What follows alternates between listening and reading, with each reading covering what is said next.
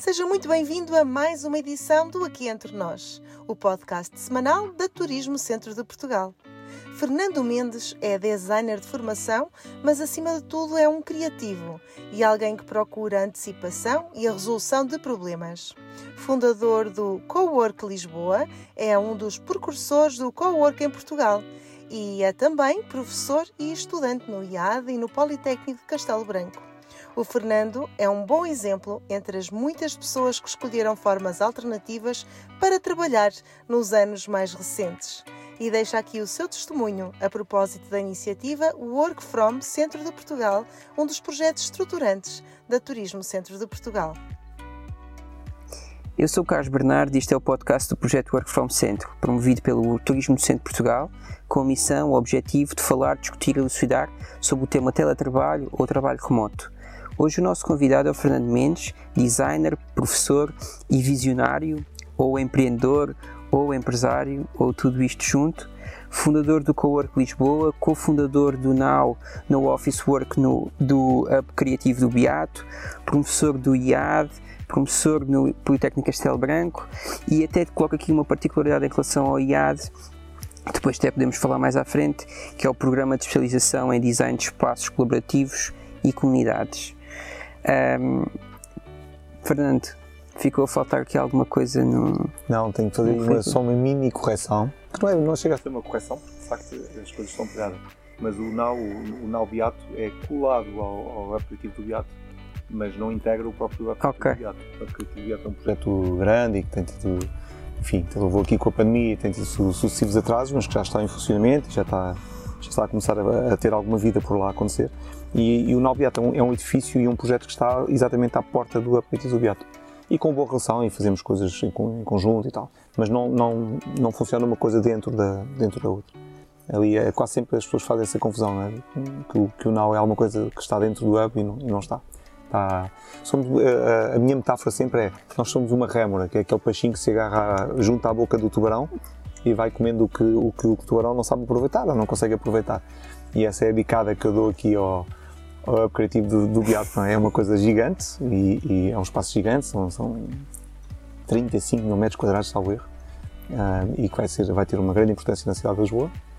Uh, mas obviamente não, não, há uma vantagem de ser pequena às vezes, é? que é poder operar de forma mais rápida, mais flexível, adaptarmos muito mais rapidamente. E por isso nós abrimos o Beato em 2018 em um mês e, e, o hub demora mais tempo, porque são 35 mil metros quadrados, quando eu só tenho que gerir 2 mil metros quadrados. É um bocadinho mais simples. Mas é isto, só queria fazer esta pequena okay. correção. De resto, tudo perfeito. perfeito. Okay. Eu aqui contextualizando também o sítio onde estamos, nós estamos na, em, em, Torre Fundeira, uhum. não estamos propriamente no web criativo do Beato uhum. ou no, no Now ou no LX Factory ou, ou mesmo em Castelo Branco. Estamos aqui ao som do, da árvores e do vento e que também nos dá aqui um. É, é, não só é um prazer, mas também quase como reforça todo este conceito que estamos a falar de, quer dizer, não é propriamente o lugar que define a coisa, um, e agora começando nesta conversa sobre, sobre trabalho remoto, sobre espaços colaborativos, sobre comunidades, uh, nós chegámos até ao Fernando através de uma pessoa conhecida entre nós que, que o apelidou do pai dos coworks. Fernando, o que é que isto quer dizer? Ah, não há um pai. Um, como há bocado de... mas, há, mas há, aqui uma, há aqui esta questão quase introdutória da da, daqui da, da, do visionário que eu acho que, quer dizer, hoje em dia alguém criar um espaço co-work eu quase diria que é uma coisa normal, então a gente sabe o que é, em 2010 se calhar. É de tal maneira que agora é novo, ou seja, eu já recebi comunicação de outros espaços de coworking ou de outros projetos que, vagamente ligados ao, ao movimento, uh, não ao movimento original, como já passaram 12 anos desde, desde o, da do Corpo de Lisboa, já há gente que me contacta a dizer Fernando, já ouvi falar de coworking? O que é simultaneamente humilhante, não é? Às vezes o primeiro impulso é apetece-me responder a dizer, mas é? de forma muito arrogante até, então não sabe que eu sou o pai do coworking? Não, é? não, não, não, não, o faria nunca, mas é, foi assim que conheci a Matilde Leitão, por exemplo, do Remote de Portugal, não é? Porque recebi uma comunicação dela a dizer, genérica, obviamente, não dirigida especialmente a mim, e a perguntar-me se eu estava interessado em saber mais sobre o coworking. E eu disse sim por acaso. Era alguma já, coisa já, que já de saber nisso. bastante mais. Não há um pai, não há um pai, Carlos, por, por uma razão simples. Já havia espaço antes do Corpo de Lisboa. Já havia o Liberdade 229 de Leonardo Xavier. Tive essa micro disputa com ele durante, durante algum tempo. Eu também sentia que estava de facto a fazer o primeiro espaço de coworking. E se calhar ainda o digo, se, se, se quiser dizer que é o primeiro espaço de coworking com uma determinada dimensão, alinhado com os seus congêneres europeus e, e, e, globais, e com um discurso também consentâneo com o movimento, então eu se calhar digo sim, eu de facto dei origem ao movimento coworking, ao primeiro espaço de coworking no país. Agora, dizer que coworking só aconteceu por causa de mim é, é uma total mentira e, e é, é muito deselegante, até exatamente para, para, para o Leonardo Xavier, que o Leonardo até provou uma coisa. Uma das ideias que se instalou em relação aos espaços coworking é que tinham que ser sempre grandes, open space e com gente de todo, todo lado e mais algum. E o Leonardo conseguiu provar, ah, e depois havia uma certa, não queria usar um, um termo inglês, mas um, alguma coisa alternativa, que o espaço era de alguma maneira alternativa e a LX também contribuiu muito para, essa, para esse entendimento do que era o Corpo Lisboa. Enquanto que o Leonardo Xavier estava com, Liberdade, com o Liberdade 229, exatamente na Avenida da Liberdade, no número 229. Portanto, no coração de Lisboa, com um espaço que era feito de diferentes salinhas e não nada de open space, com outro tipo de ocupantes também, de, de coworkers, e sempre conseguiu fazer a mesma coisa. Comunidade, uh, networking, tudo aquilo que há num bom espaço de coworking, ele também conseguiu fazer. E até começou a fazer antes de mim. Uh, e para além do Liberdade 229, também para não pensarmos que é só Lisboa, na realidade já havia um espaço de coworking só, fora do Porto, em Paranhos ou na Maia, já não lembro bem onde, uh, que era um espaço de coworking a funcionar dentro de um Impact Hub, é? a rede Impact Hub. Um, que não funcionava muito bem, aí sim eles tiveram problemas e depois é engraçado porque eu, nós abrimos o Corpo de Lisboa, depois começam a surgir outros espaços e o Impact Hub nessa zona fecha mesmo. Um, talvez porque tenham começado antes do tempo, às vezes acontece, mas depois se olharmos para a história do movimento propriamente dito, ele começa em 2005 e nós abrimos o Corpo Lisboa em 2010. Ou é o famoso atraso português, não é? que parece que as coisas nos chegam, as boas e as más, nos chegam cá sempre mais tarde. Eu ouvi falar a primeira vez do termo no fim de 2008, início de 2009. E na realidade, que é a história que eu gosto de contar, eu não abri a pensar em negócio, não abri aquilo a pensar eh, que algum dia alguém me iria chamar pai, fosse do que fosse, não é? Nem pensar nisso. Eu abri um espaço de coworking para resolver o meu próprio problema, porque era, um, era e, e vou ser até ao fim da minha vida um freelancer de, de cabeça. Um, e a partir de 2008, como todos sabemos, a coisa começou a piorar para toda a gente, e especificamente ou especialmente para os freelancers, não? que começaram a ter menos trabalho ao fim do mês, ou trabalho mais incerto, ou de repente aquilo que era uma coisa fixa para mim, com uma avença, passou a ser concorrer numa plataforma na Roménia com mais 200 mil designers e um trabalho meu que tinha um valor de ser, de repente era leiloado, leiloado por 10 ou 15. Eu percebi, oh, eu tenho que mudar, tenho que, tenho que resolver várias, várias, várias coisas de, que fazem parte de mim e que têm que gravitar à minha volta sempre. Sou um introvertido, embora ninguém acredite, e isso quer dizer que não sou tímido, mas preciso de gente à minha volta. Estou confortável com gente à minha volta. Mas sou um tipo que está confortável com gente à minha volta desde que não me chateie muito. Ou seja, é incrível, não é? O, o pai do coworking isso... gosta de estar no meio de 60 ou 70 pessoas, mas não necessariamente na festa total. Posso perfeitamente estar o dia inteiro no meu canto e, e essa é a marca do que é um bom espaço de coworking. Essa abertura para que até um tipo quase a roçar o antissocial se sinta confortável no espaço de coworking. Mas quando estavas a descrever isso, eu estava a sentir isso como uma definição de um espaço de cowork, ou de um bom espaço sim, de cowork. Eu só descobri isso a, a posteriori, não quando o abri imediatamente. É? Eu sabia que tinha que ter gente à minha volta, basicamente porque não, não, nunca me dei bem trabalhar sozinho em casa. Já fazia trabalho remoto nesse sentido há muito tempo. Uh, em casa engordei 10 quilos, os clássicos, não é? Aliás, a primeira entrevista que dei fui logo dizer isso, é? que tinha engordado 10 quilos e que só ia ao frigorífico e trabalhava todo dia de pijama. Aquilo ficou de tal maneira que durante meses os jornalistas só pegavam nessa expressão de que uh, o coworking nasceu das pessoas que trabalham em casa de pijama. Pronto, foi o que, foi que ficou da altura. Um, e, mas havia uma outra dimensão ainda mais prática, é que um designer a partir de 2008, 2009, 2010, com a, com a, a voracidade do que é hoje o trabalho do web e, de, e, a, e a pulverização também do que são as funções em design e as tarefas, ah, já não, pode, já não podia trabalhar sozinho. Eu que estava habituado a conseguir resolver de uma maneira ou de outras coisas sozinho, podia ter que ir contratar mais um designer, trabalhar comigo, ou alguém da programação e tal, mas era uma coisa, duas, três pessoas no máximo. A partir de 2008, 2009, se eu quisesse fazer alguma coisa com outra escala, portanto responder a um pedido de um cliente com, com um projeto de outra escala, eu já precisava de muito mais gente. E isso é que é espetacular num espaço de coworking. É que se constrói e se destrói logo a seguir, no bom sentido, uma equipa em três tempos. Só o tempo de responder àquele projeto. Um, portanto, essa foi a minha grande motivação para fazer o coworking. Essa e como sempre, como há bocado também falávamos aqui antes de começar a sessão, uh, o terem-me dito que não, que eu acho que é uma, uma coisa que vou repetindo em todas as entrevistas, que é hum, este o ato empreendedor funciona ainda melhor quando nos dizem que não. É, ou seja, empreender pela negativa porque nos proibiram, porque nos disseram que não ia resultar.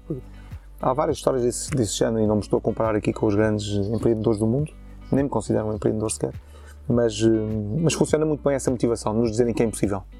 E, e, quando é impossível, eh, a mim em particular já não me sai da cabeça. Se me disserem sim, é interessante e tal, vá, avança lá e faz. Percebo logo, epá, não há aqui grande que entusiasmo, não é? Não houve aqui grande entusiasmo, nem, nem positivo nem negativo. Eu, eu, eu, prefiro claramente alguém que me diga essa é a pior ideia de todos os tempos. E eu ouvi mesmo coisas como esta. Até de quem me arrendou o espaço.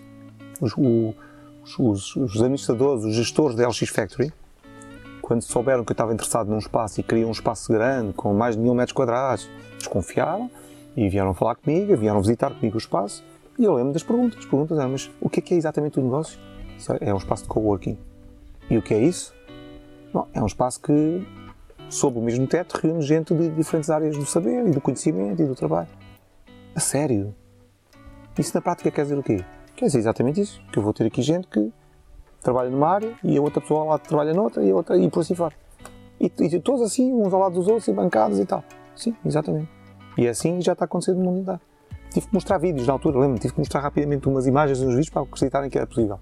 Isso quer dizer que pode estar um arquiteto sentado ao, ao lado do outro arquiteto? Sim, porque é que não haviam estar? Então, porque um vai roubar o cliente do outro, assim que me fizer uma chamada e disser quanto é que vai cobrar, não sei o quê, o outro liga, descobre qual é a empresa e rouba-lhe o cliente. Pois, mas isso não acontece no espaço de coworking, exatamente. Isso acontece nos maus meios, não é? nos maus espaços. É que no espaço de coworking, a menos que se roube o cliente e que se fuja logo, é? Uh, no dia seguinte eu tenho que estar ao pé dessa pessoa outra vez. Então não acontece, não acontece. Mas esse, esse desconhecimento da altura, e, e, hoje, não digo se calhar em Lisboa, mas em outros espaços, eu acho que esse desconhecimento global transforma-se quase em oportunidade, ou seja, quase como nós, só, só, nós é que estamos a ver, isto é quase a figura do visionário, não é? Só nós é que estamos a ver aquilo e aquilo faz sentido. Pode já há gente que saltita de espaço em espaço, aliás, aconteceu logo muito cedo, a partir de 2013, 14, 15, começa a chegar gente muito fora ao espaço. Até, até uma determinada altura tínhamos muitos portugueses, mas depois também começam a chegar muito rapidamente os, os, os primeiros remotos, de facto, não é?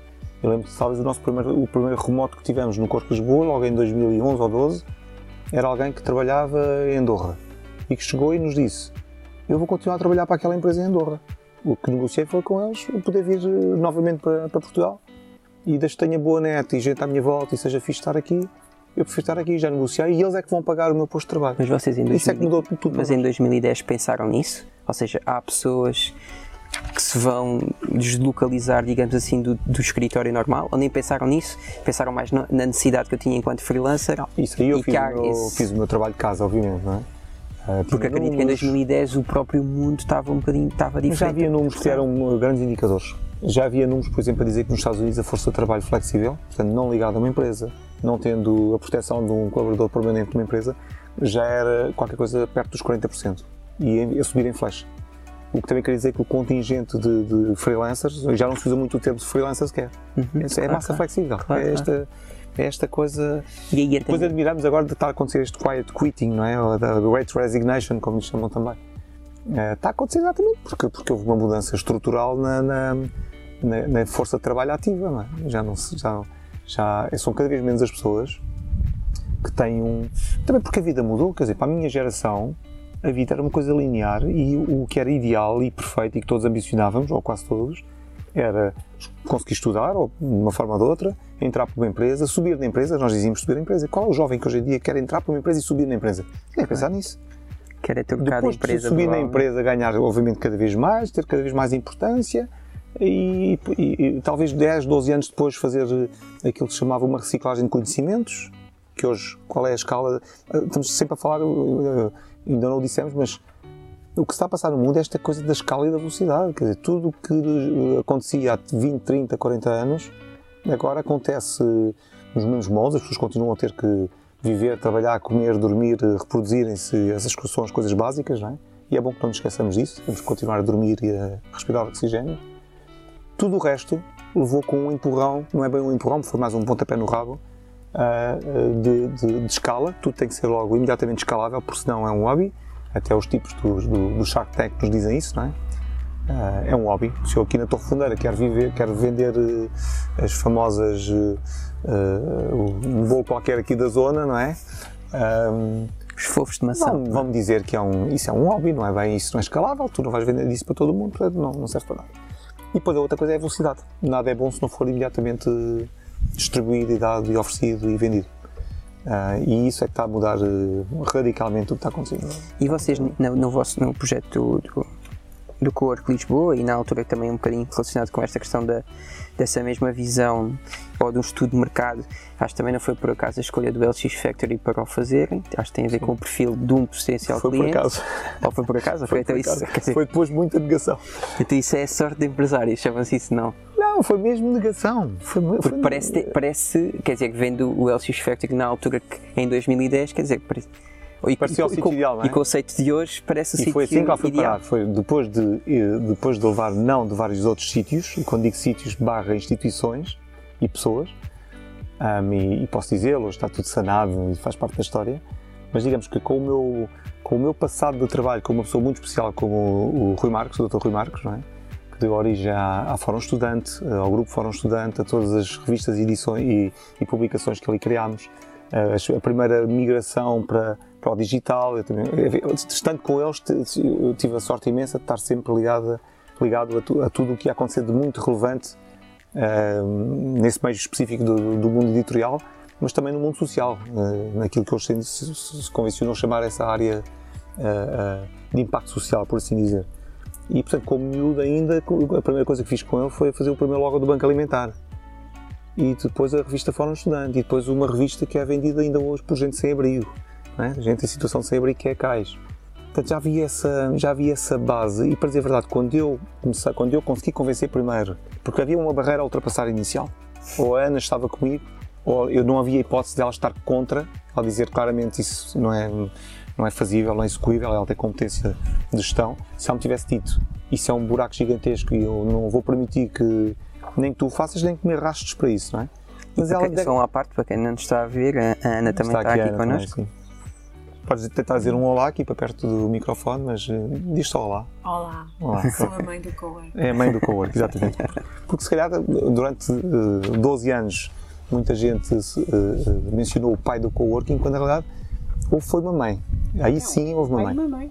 Não, eu acho que houve uma mãe. Isso já não aconteceu com os outros passos, não é? Não houve, não houve, não houve tantas mães. E a Ana teve um papel eh, também transformador nela própria. Ela, ela estava no Corpo de Lisboa no primeiro mês para faturar e gerir e impedir que o marido fizesse a geneira da grossa. Mas para voltar à história do, do Corpo de Lisboa, para mim foi a coisa mais natural. Quando pensei, onde é que isto vai acontecer? Pensei em espaço, claro que tinha que pensar em espaços. Uh, sou muito preguiçoso e comecei a pensar que era alguma coisa perto de casa, porque não me apetece estar a atravessar a cidade de um lado ao outro. Perto de casa não havia nada, aquela zona do Restelo e até Belém pode ser muito interessante e segura mais umas quantas coisas boas, mas depois tem uma péssima que é ter muito pouca vida social. Se, se quiser sair à rua e ir a um café é preciso andar bastante, ou é preciso pegar no carro, que é outra parvoíce dentro da cidade. Portanto, não surgiu nada de muito interessante. E na altura que eu, que eu me lembrei e que pensei foi a Associação CAIS, a CAIS, é? o projeto que vende, a, que tem a revista, que tem, mas que faz muito mais coisas para além da revista, seria o espaço ideal. Sabia que, que lutávamos ali contra algumas dificuldades de equipa, tínhamos pouca gente para fazer tudo aquilo que se queria fazer com aquele projeto. Eu próprio lá trabalhei, para além de inicialmente ter sido um voluntário, como, como todos nós com o Rui, para lançar a revista, depois houve mesmo um período em que lá trabalhei e que fazia o design da revista. Portanto, quando surgiu o Corpo de Lisboa, eu propus o Corpo de Lisboa à, à CAIS. E nessa altura, quem dirigia a CAIS, com quem tive um diferente grave, mas que hoje está sanado, o Henrique, eh, puxou-me um bocadinho o tapete. Pensou que as minhas intenções não eram as melhores. Eh, a verdade é que não aconteceu lá, quando eu achei que era ouro sobre azul, que era ter um espaço onde vêm trabalhar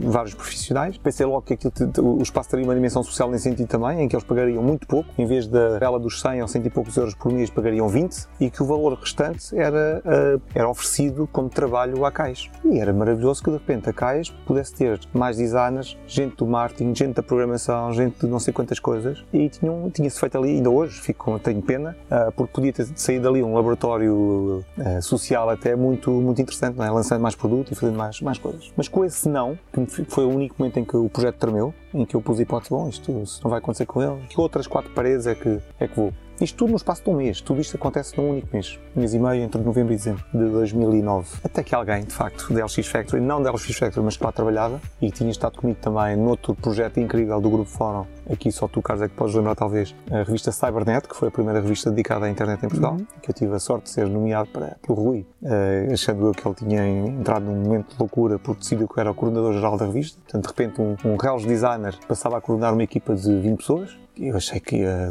sucumbir ao, ao, primeiro dia. Felizmente as pessoas eram bem melhores do que eu e o projeto era melhor do que todos nós e foi um grande sucesso para a Forma Estudante na altura. Mas com isso conheci um histórico do que é o mundo digital e o que, o que é esta coisa do digital uh, em Portugal, sobretudo, que é o António Saraiva, um jornalista também, alguém que escrevia do Blitz, o famoso Dr. Bacali, que escrevia uma crónica, era a última página do Blitz, salvo erro, a penúltima, com as crónicas na minha linha. Portanto, já texto sobre esta coisa da internet, das redes, e que me diz, anda, aí a ver, tu andas a fazer há um mês e tal, tu ainda não ele é bruto comigo, tu ainda não percebes que isto é para acontecer aqui na LX? Eu, porquê na LX? Epá, porque é aqui, este sítio é o mais uh, cool da cidade, é onde tens exatamente esse tipo de pessoa que percebe o que tu vais querer fazer, não sei o quê. Mas eu tinha a ideia que LX era uma coisa muito à lisboeta, de ou se conhece as pessoas certas ou então nem pensar. Nem tinha percebido a dimensão comercial do arrendamento que eles faziam dos passos. E ele desmontou isso em três tempos, disse-me, envia um e-mail para esta pessoa, que era a Filipa, e vais ver que ah, ninguém vai responder, disse ele, está descansado, que ela responde ainda hoje. E assim foi.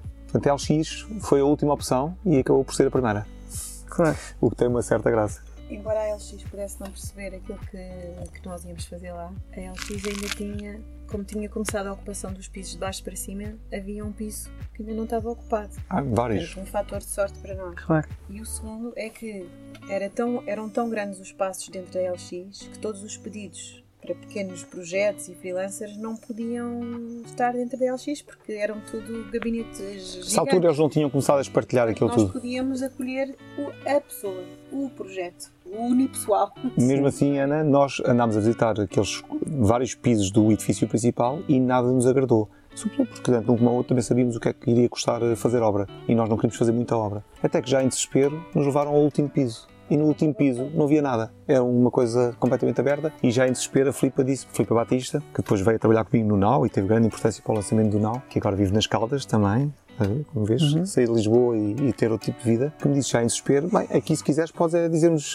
dizes quanta área queres, que nós delimitamos e pronto, mas disse-me aquilo já meio zangado, não é? Pensar, não vou fazer negócio com este. E quando ela disse aquilo, aí eu fiquei bem entusiasmado, não é? Porque percebi, agora sim posso pôr em prática também muito do que ando a ler, porque nessa altura eu já tinha lido muito sobre coworking e já tinha lido muito sobre os erros que muitos cometeram uh, com os primeiros passos e que não, e que não vingaram. Há, há umas, umas quantas dinâmicas que se calhar gente da arquitetura, também de alguma engenharia, no, no design de ambientes, que não sou dessa área, uh, estudam, dos fluxos uh, e, e, e, da forma como as pessoas se, se, relacionam num espaço e a forma também como o próprio espaço informa os, os procedimentos e, a, os comportamentos, eu decidi logo, não vou fazer isto pequenino. Se eu fizer isto para 10 pessoas, pelo que eu já ando a ler há quase dois anos, é um flop por 10 pessoas, ou dá um grupo de amigos, ou dá uma, uma zaragata logo na primeira semana. Então com a Ana comecei logo a pensar, e com o arquiteto também na altura, o Jorge, decidimos logo fazer uma coisa que teria pelo menos 70 pessoas. Isto sabendo que a ocupação diária de um espaço de coworking nunca é total. Ou seja, se tiver metade, e isso surpreende sempre toda a gente, dizem assim, mas tu és um gênio. Não, isto, está descrito desde sempre. Eu digo, quando vocês acham, se acham que eu sou um gênio, vejam quantas pessoas costuma ter uma turma, quantos alunos têm porque é que as pessoas queixam quando a turma vai para além dos 25 alunos é, um, é uma complicação. Porque se pode passar um semestre ou um ano em que nunca se sabe o nome do Francisco ou do Daniel. Não se sabe. Não se tem tempo para isso. Não é? Portanto, isto tem 70 pessoas, porque eu imagino que vou ter sempre 30, 40 no espaço em determinado momento do dia, e isso vai-me permitir conhecer toda a gente, e vai-me permitir ter conversa com toda a gente, mesmo que surjam, quando depois surgiram algumas pequenas empresas, eu vou conseguir, terei que falar logo com os responsáveis, mas vou conseguir ter relação com cada um deles. E isso, das minhas leituras, já sabia que era essencial do ponto de vista do que é uh, não gerir comunidade, mas participar da comunidade e fazê-la fazê crescer. Portanto, tem tudo que ver com o início, tem tudo que ver com isto. Uh, com decisões informadas, não foi, não foi tudo no ar só de, de, impulso, de maneira nenhuma. Há uma boa parte que é impulso, há muitos acidentes e, e negativas pelo meio, que nos, nos forçam a ir eh, muito num processo iterativo, que esse, esse eu conheço bem porque é o da minha área em design, mas agora é toda a gente, não é? não é novidade para ninguém. Mas há muito trabalho de casa feito, muita leitura feita, evitando os, os. Mais, só para completar, já havia um grupo de gente na altura, eu participei num grupo num wiki qualquer, já não lembro bem que rede para dizer a verdade, aí ainda estamos a falar do início do Facebook, não, já, já havia outros, já, já tinham acontecido outras, outras, redes, mas nada que se parecesse com o Facebook. Eu lembro de, de ainda participar de algumas reuniões com um grupo que já que, que se propunha implantar, instalar um espaço de coworking em Lisboa. Mas ao fim da segunda semana percebi que a discussão não saía dali com indecisões, com confrontos, com uns queriam as mesas azuis, outros eram do Benfica e queriam as mesas vermelhas, coisas, quer dizer, estou a caricaturar, mas era quase isso. E eu pensei, bem, vou saltar fora e vou fazer, porque enquanto eles ficarem a discutir isto, isto nunca mais vai acontecer. Porque ainda me passou pela cabeça quase oferecer a marca. Eu já tinha registrado a marca Corpo Lisboa, aí de forma hum, oportunista, devo dizer. Oportunista no sentido em que pensei, se sou o primeiro a abrir um espaço deste género, é. então vou mesmo usar o termo. E se é coworking em, Lisboa, é Corpo Lisboa. E assim ficou. Esse grupo desmantelou-se e nunca conseguiu pôr em prática o plano que tinham, que era para a Expo 90, para o espaço que é a Expo 98, saltando fora e obrigar-me a fazer muito rápido. Isso é, tem a ver com a, minha, com a minha história de trabalho com o Rui, de muitas vezes ser frustrante não ganhar o prémio de design, mas por outro lado ter o prazer de fazer e de ser e de mudar a vida de, de, de pessoas. Eu, eu, nem, eu nem consigo aqui listar a quantidade de projetos na área social eh, e de pura missão em que me vi envolvido, sendo um jovem designer, ainda por cima sem ter completado a formação na altura e muito por culpa daquele homem, daqui, do Rui, que é um, esse sim, um visionário, alguém que, alguém que anda sempre duas décadas à frente do seu tempo, sempre de forma simples e humilde, muito, com pouca visibilidade, é só quem está muito atento é que, e quer estar atento é que percebe a dimensão do trabalho que ele, que ele vai desenvolvendo, mas isso informou muitas, ainda informa muito das minhas decisões. Isto é quase, é quase a diferença entre eh, que acontece, acho que quase com todos nós, em, em proporções diferentes, embora nós sejamos pessoas acho que fazem, mas é aquela coisa de tivemos uma boa ideia e depois alguém a concretizou. Isto acho que acontece com todos nós em determinado tempo. Olha, ou isto eu também era capaz de fazer, tipo, isto parece tão simples. Esse mês da ação foi, pá, até pode correr mal, mas claro. Também pode correr bem, não é? Claro. É um bocado isso. É uma questão de idade também, não é? Eu tinha já mais de 40 e já tinha feito muita coisa, exatamente com o Rui e, depois, e, e com mais pessoas, para além do Rui, mas o Rui aqui é a grande referência. E, e com esse, esse, esse, momento de vida para, todo, para, para todos nós, não é? Estás quase lá, ainda não, mas quase.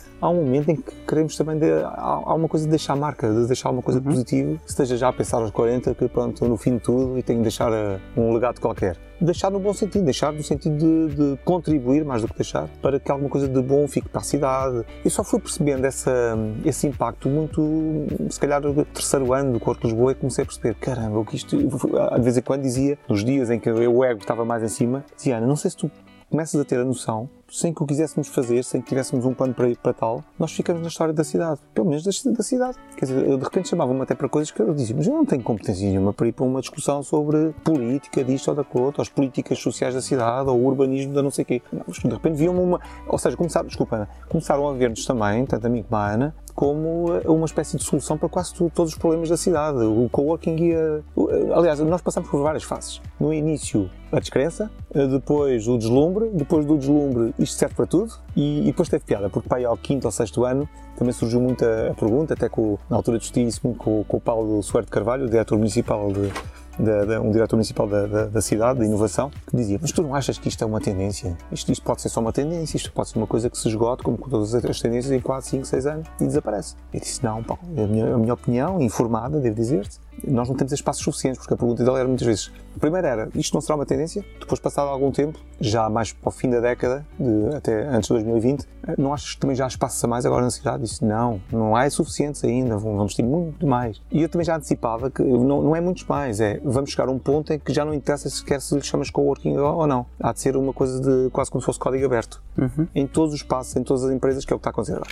Claramente todas as empresas estão, estão com um dilema de se temos um espaço, o que é que fazemos com ele? Precisamos dele ou não? Se não nos conseguimos livrar dele, como é que lhe conseguimos dar uso útil e que não seja um buraco financeiro, porque senão temos que fechar. Quer dizer, é, é ridículo fechar a empresa não porque não temos operação, mas porque contrato arrendamento brutal que não nos deixa sair daqui sim, sim, e é um buraco terrível. Muitos estão a fazer uma coisa, o que dá, dá, dá origem a novos negócios que eu acho uh, muito interessantes, podia ficar danado da vida, mas não, acho, acho interessantíssimo a forma como as pessoas reagem. Ou seja, há gente que vai às empresas e transforma os espaços deles para se parecer com uma coisa que é coworking muito também quase decorativo, não é? Pensando que se houver uma mesa de ping-pong, uma parede onde podem pintar, uns sofás e uns puffs, a coisa está resolvida, não é? De todo, não fica resolvida só assim.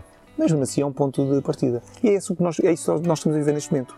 Coworking é código aberto e por isso não depende de estar em Lisboa. Claro, mas eu, Por isso eu- estamos aqui no Torre Funal. Eu acho que essa é, um, essa é uma questão que depois até, se calhar provavelmente vamos aprofundar um bocadinho mais à frente, que é esta questão de não basta, não basta uma decoração, tipo, não basta nós vermos uma, uma fotografia numa revista, este, um espaço co-work é assim, então vamos ter uma parede, vamos ter uma, a parede decorada, vamos ter uma cadeira, vamos ter internet e a partir desse momento estamos no espaço co-work, é uma pessoa pode trabalhar. Mas há aqui outros fenómenos, como por exemplo a comunidade, como nós percebermos quem lá está, que quer dizer, isto vai muito, muito além de- do espaço, da decoração, de, de- de cumprirmos uma checklist, não é? E acho que é isso que, sinceramente, talvez até em, lugares. E aqui mais relacionado com o centro, que, que falta mai- maior, maior compreensão deste fenómeno de trabalho remoto, de nómadas digitais, deste, de, está muito destes fenómenos de co-work, é? que, que eu acho que ainda temos muito também aqui a, a aprender e a, e a fazer. Ahm, andando aqui, já andámos ali três anos depois do, do nascimento do Co-work Lisboa. Quem eram as pessoas que lá apareciam para trabalhar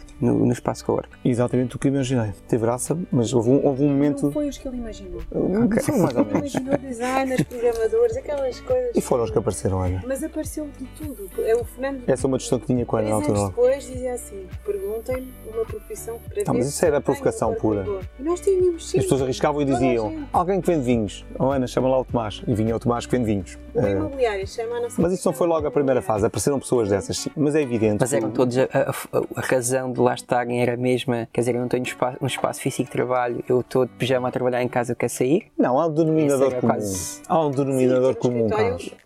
Que se adequasse àquilo que a pessoa podia pagar sempre só uma. Claro. Mas não é mas, só mas isso, O fenómeno, não é mas o fenómeno. Nós não tínhamos contrato, Claro. a pessoa pode alugar só por um mês. Mas o fenómeno de estar com mais pessoas não tinham influência? Sim. Mas é que no início nem sequer havia, não havia é- muito mais Ok. pessoas, não é? Mas claro que isso foi, isso foi o que o- o contribuiu muito para o crescimento do Corpo de Lisboa. A questão essencial aqui é percebermos que já não interessa o que as pessoas fazem, mesmo em 2010 já não interessava muito o que as pessoas faziam. Fazendo alguma história, se eu, se eu andasse 30 ou 40 anos, não vou dizer para trás para não co- cometer o cruilismo habitual, mas há 30 ou 40 anos ou mais, pré-web claramente, portanto antes de 89, se se entrasse numa sala de um gabinete de arquitetura, nós sabíamos que estávamos num gabinete de arquitetura. Havia mesas gigantescas, inclinadas, e os tipos trabalham de pé, certo? Ah, havia uma série de indícios visuais que nos permitiam perceber que aqueles tipos, ou aquelas pessoas que ali estão, fazem uma determinada coisa. Hoje, tu entras em qualquer sítio onde se está a trabalhar, onde as pessoas estão a trabalhar, e na realidade, além de não conseguires dizer o que é que elas fazem, nem sequer sabes se estão a trabalhar. Porque todas usam os mesmos dispositivos, têm o mesmo tipo de comportamento, estão aparentemente focadas, hiperfocadas no que estão a fazer, e na realidade estão num modo, vou usar uma outra expressão do que o Luís chegava a usar, para as, para as pessoas têm uma cultura geral eh, superficial das coisas, não é? uma cultura pirilante, que é alternam constantemente e dezenas de vezes ao dia entre trabalho e não trabalho. Eu tanto posso estar no Instagram a ver o que aquele tipo fez de, de- de loucura, como a seguir estou a responder um e-mail e já estou a trabalhar, como a seguir volto ao Instagram ou volto a outra rede qualquer. Logo em 2010, o que era o denominador comum é que era tudo gente que necessitava de internet e de gente à volta. Porque retira a internet e a internet é o, oxigênio, o novo oxigênio. Aliás, eu fazia essa piada, não é? Se eu cortasse o oxigênio na sala, acho que ninguém se queixava muito. Eh, costumo brincar a dizer que até podem ficar meio isolados, não é? Começarem a sentirem-se mal e tal, mas ninguém se vai levantar por causa disso. Agora, se a internet, o sinal baixasse um palitinho de, de, de intensidade, ah, eu, eu vi gente a levantar-se e ir fumar eh, um bocado desesperado. Porque a net, a net não está a dar o que é suposto, Fernando. A net não está a funcionar bem. Isto é todos os dias. E aí percebeu-se o que, o que era de facto a transição digital também. E não interessava muito o que as pessoas faziam, porque mesmo esta pessoa que eu estava a falar, o Tomás, que vendia vinhos, vendia vinhos eh, em cima da internet. E do telefone também, muito. Passava o dia, de manhã à noite, a vender vinhos pela internet, no website e, e ao telefone. E esse é que é o denominador era um comum. remoto, porque a empresa dele E já era um do remoto. Porto. A empresa era do Porto, sim. Ok. Muito interessante. E teve connosco no segundo mês do corpo Ele foi, um, ele foi um caso de estudo para tudo. Porque perguntam-me, ou perguntavam a Ana também, como é que vocês gerem quando alguém se põe aos berros ao telefone? Aprendemos com o Tomás. Como é que vocês fazem com os remotos? Aprendemos com o Tomás. Como é que vocês fazem com gente que faz coisas que não, é, não são aparentemente compatíveis com os outros criativos todos? Porque depois vocês têm ilustradores, designers, gente que é tudo gente da loucura criativa e visual. E como é que fazem o gajo dos vinhos? Aprendemos com o Tomás. É, foi muito aprender também muito com o Tomás. O Tomás, para além destas coisas todas, ainda tinha uma voz que não é minha. Tinha e tem, espero que ele esteja bem. Tinha uma voz de tenor, mas uma coisa brutal. Quer dizer, o tipo para dizer pera manca, 25 horas. E mandava um berro. Como é que se gera isto num espaço coworking? Se for a tua empresa, tu chegas ao pé do, do teu colaborador ou, ou antes funcionário e dizes, olha, tu falas mais baixo, porque senão tens um problema. E à terceira vais dizer, olha, passa no meu gabinete logo à tarde, temos uma conversa mais dura para fazer. Num espaço coworking, nenhuma daquelas pessoas é minha funcionária. Pelo contrário, estão, eu, eu é que, quer dizer, eles é que nos estão a pagar para estar ali a trabalhar. Que a abordagem de, de resolução de conflito que às vezes também me diziam: Tu és muito bom a resolver os conflitos. Eu disse: Não, sou péssimo. Quando já há conflito, sou péssimo a resolvê-los. O meu grande esforço é antecipar o conflito. É antes mesmo dele acontecer, percebo que, que vem lá chatice, é como olhar para o cão e perceber está sossegado, mas pode morder-me. E o que eu fazia era antecipar. E lembro bem como é que resolvi a questão com o Tomás. Com o Tomás começou por elogiá-lo. Começou por passar por ele, ele aos berros, todos olharem para mim e fulminarem com o olhar, Fernando, como é que tu não estás a fazer nada? Porque muitas vezes, durante duas semanas, disseram como é que é possível tu deixas, deixas que este tipo ande a gritar pelo espaço todo e não resolves isto? E eu sabia que tinha que encontrar uma forma de, de abordar o assunto sem chegar ao pé do Tomar e, e ter uma atitude de patrão, de dizer, tens de falar mais baixos, não tens que ir embora. Não podia fazê-lo. Então comecei por elogiá-lo, dizer, Tomás, quando ele largava o telefone, disse, tens uma voz incrível, tu nunca cantaste. Eu, Cantar, eu? Não, nunca cantei. Ah, mas devias ir fazer um teste. Ou de rádio, por exemplo. Tens uma voz, pá, que é um timbre fabuloso. Pronto, um elogio, dois elogios, até que ao terceiro dia já dizia Tomás, Um espetacular, ó tenor. Comecei, ó tenor, ó tenor Tomás.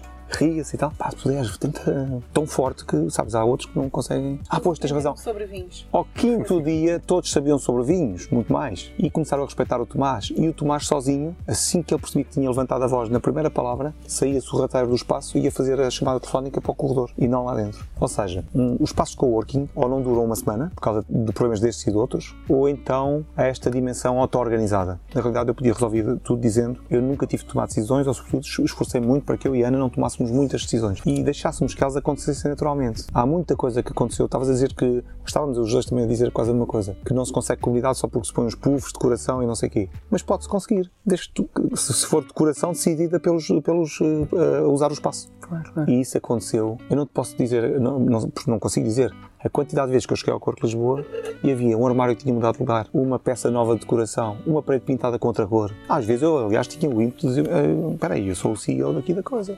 Como é que alguém mudou a cor da parede e não, não pediram opinião?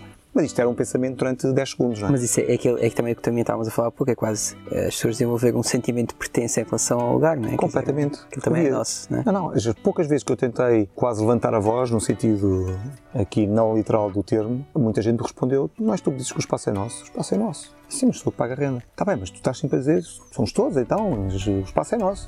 Não, tens razão, então vá, faz, queres fazer, faz. Eu lembro de coisas. O que é que foi aquela, aquela tendência, aquela trend de. Como é que se chamava? aqui? Ah, eu- eu agora lembrando. Era o Harlem Shuffle. Lembram-se dessa coisa? Uma coisa que andou pela. Ah, não, não é Shuffle. Um shake. Harlem Shake. Harlem Shuffle é um álbum dos Rolling Stones ou uma coisa assim. Passava no YouTube. dessa Harlem coisa. Shake. Sim, Era uma sim, coisa sim. que estava tudo quieto, sossegadinho na Sim, empresa, eu lembro, eu lembro. cortava o plano e de repente tudo mascarado como se estivéssemos no carnaval e loucura Sim, sim. Queriam fazer, Eu resisti muito àquilo porque quem estava a liderar ali o processo até é meu amigo. É uma pessoa que quase se despede, o Pedro Marques, quase se despede da empresa onde estava, um designer, que fez a tropa comigo, foi meu professor no IAD por aí adiante, embora seja da minha idade, ou pouco mais, e que é um tipo muito especial, um, e que queria fazer aquilo, e queria filmar e pôr nas redes, e ele tem uma, uma visão boa das coisas e, e- e sabia fazer bem aquelas coisas. E eu disse, sim, mas vai ser feito quando, quando, quando eu te disser que pode ser feito, porque eu vou ter que avisar as pessoas, quer dizer, eu não posso agora chegar ao pé de 70 pessoas e dizer, para tudo trabalhar, toca a trazer uns adereços e entrar na loucura total. E estavam os meus filhos, isso está registado em vídeo, se forem ao YouTube veem isso. E entrávamos ali num confronto. Porque eu disse, pois, tu é, portanto, tu és o travão, tu és, tu, em vez de estás a fazer comunidade, não percebes a importância que isto tem. Tivemos ali uma- uns 20 minutos tensos, não é? Não aparecemos, não. Não- não apareço. eu apareço. Não concordar. Não, eu apareço, eu Até apareço. acontecer. Eu apareço e estou feito. E, e- fiz o pior. Quando eu pensei, vão destruir isto tudo, eu sou o único que está agarrado a um dos cabos de eletricidade que alimentavam as mesas e estou a fazer uma espécie de chicote. Ah, eu depois, quando entrei na loucura, pronto, eh, entrei e acabou. Mas lembro de 20 minutos tensos, que era eu ou o Pedro, que parecia um duelo quase, é? com ele quase a ameaçar, então vou-me embora e não faço, não sei o quê. Até que eu eh, claudiquei e disse, pá, pronto, vá, vamos lá embora, vamos arrancar, então fazemos já. Tu dizes que as pessoas estão todas preparadas e que têm tudo e que tens roupas, não sei o quê. E tinham, toda a gente estava mais do que preparada para aquilo. E se forem ao YouTube e procurarem o vídeo, é um bocado impressionante. O, o, o chefe da orquestra foi, acabou por ser o nosso filho, o Zezé, não é? É a introdução, porque aquilo tem. Porque ele está no início a dançar, tem só ele sozinho. pausa E depois é aquela. Depois havia o corte, aquilo tinha um protocolo quase, por, por assim dizer, a seguir. E acabou por ser uma coisa fabulosa, que depois viveu muito tempo nas redes e teve, teve imenso impacto. Mas auto-organização, que é um, é um tema que me interessa muito e que está, e que está na. E que, a estigmologia de que eu falava há bocado é, é também a auto-organização. É basicamente esta coisa de coordenação ou de comunicação indireta, em que, e que se a notar em tudo, está-se a notar em tudo nas nossas vidas, Ah, em tudo mesmo. Não há uma área que eu, ah, que eu, não, que eu não, não, não reconheço esse padrão ou esse fenómeno. Está a acontecer em, em- em quase tudo. Andando, andando se calhar agora um bocadinho para a frente, e quando é que vocês sentiram de que, ok, isto afinal foi mesmo uma boa ideia, não é todo o mundo, mas também o país está-se a organizar para isto ser realmente um. já tínhamos percorrido o país de norte a sul, e as ilhas, Ok. Ah, sim, sim. só porque as pessoas achavam que éramos um franchising ou éramos Queriam ter um qualquer co-work, coisa assim. co-work Vila Real. N- Não fizemos Vila Real. Eu sei, não, essa eu estou a fizemos- falar de toda, mas Fizemos. Viana do Castelo, por Sim, exemplo, sim, sim. com muito sucesso. E que tem uma onda Muito própria. sucesso, quer dizer, era um co-work de 10 pessoas, mas. eh, Mas, Mas o que é que vocês faziam na altura? Faziam tutoria ou... Não, Ah. não fazíamos nada. Ok. E- Respondíamos às perguntas. Primeiro foi responder às pessoas que não, isto não é um franchising. Porque as primeiras pessoas que apareceram, houve, houve mesmo alguém que eu já não me lembro quem, e não era seguramente gente de, de Viana do Castelo, que nos disse: eu, eu vinha levantar os papéis.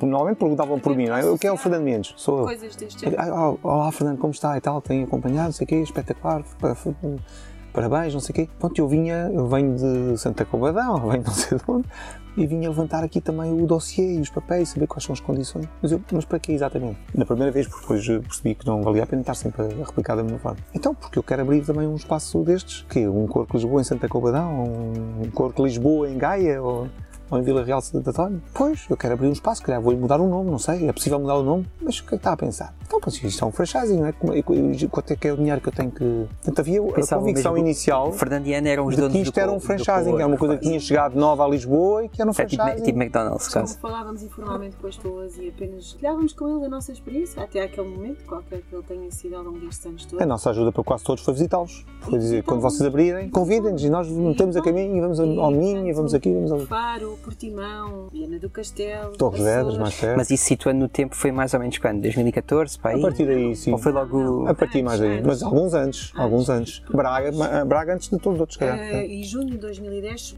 a nós bateu-nos à porta e disse: Atenção, a gente acha que isto Ah, é, estava a esquecer de tem nós. qualquer coisa a ver com inovação, não percebemos bem o que é, mas vocês são nossos clientes, por isso nós. Até isso é engraçado. eh, vocês deixam de pagar a fatura e põem aqui uma coisa a dizer que são apoiados pela nós. E nós não pagar uma fatura no início era, Claro. era vantajoso. E- Ainda hoje e estaria vantajoso. E o que, é que, e o que é que temos de fazer mais em troca? Referenciar outros espaços que, com o vosso aval, possam ser espaços de cowork. Ou seja, nós tínhamos que visitar Ok. Aí sim, tivemos um papel de rede. Vocês aí já tinham uma entidade reguladora Mas dos nós espaços Quase, de co-work, quase. Quem visitou foi a nós. A nós é que depois uma pessoa que foi visitar. Nós conhecíamos as pessoas por elas terem Não era, do uma pequena correção, não era a nós, era a nós empresas. Nós Portanto, empresas, um grupo sim. muito mais pequeno dentro do mundo da Nós nós. dizíamos assim: olha, veio cá uma E veio a equipa toda, quase. Vai lá ver, pode ser que seja engraçado. E a nós, E o programa era o mesmo. Eh, ofereci- em princípio, ofereceriam um acesso à internet e queriam ter, ou seja, eles queriam claramente ficar associados a. foram inteligentes e, e perceberam que podiam ficar associados a- ao crescimento da rede de espaços de coworking no país. Feliz ou infelizmente para eles, eu acho que infelizmente eh, não souberam acompanhar a velocidade a que os se abriam, nem a nossa própria velocidade no Corpo de Lisboa fazer acontecer coisas. Porque eles também queriam estar associados aos eventos, era o que mais lhes interessava. É preciso lembrar que também, eh, se- sem termos nada a ver com o assunto, de repente começam a colar-nos aquilo que é o ecossistema empreendedor de Lisboa. Porque, obviamente, quando se junta esta, aquela gente toda debaixo do mesmo teto, há negócios que acontecem. Há outros que, de facto, pertencem ao mundo do empreendedorismo, como a BTI e outros, e outros grupos que começam a querer fazer co- coisas connosco também. Começam a acontecer eventos no próprio Corpo de Lisboa. Há alguns eventos muito importantes, como o Startup Weekend e outros, e outros formatos, que deram origem a startups de grande sucesso em Portugal, como a Uniplaces, do Miguel Santamar, é? Eh, que quase praticamente começou ali. Eu, eu- eu penso que eles já, existiam, mas enfim, ali levam um boost e, e ganham aquela edição e recebem algum dinheiro inicial para, para fazer crescer a empresa, ou a startup na altura. Portanto, havia, essa ligação acontece logo desde, desde muito cedo. Mas, mas o nosso contributo foi isso, foi de apoiar todos os que. Mas apoiar informalmente, dizendo sim, tens nosso apoio, mas o nosso apoio vai ser basicamente ir lá, dizer olá e, e, e sobretudo fazê-los acreditar que era possível fazer fora de Lisboa. Porque a discussão era a mesma. Vinham dizer, "Eu- nós vamos abrir em Viana do Mas, pá, Viana do Castelo não é Lisboa, não sei o quê, estamos com grandes dúvidas se vai aparecer gente, se não vai aparecer gente.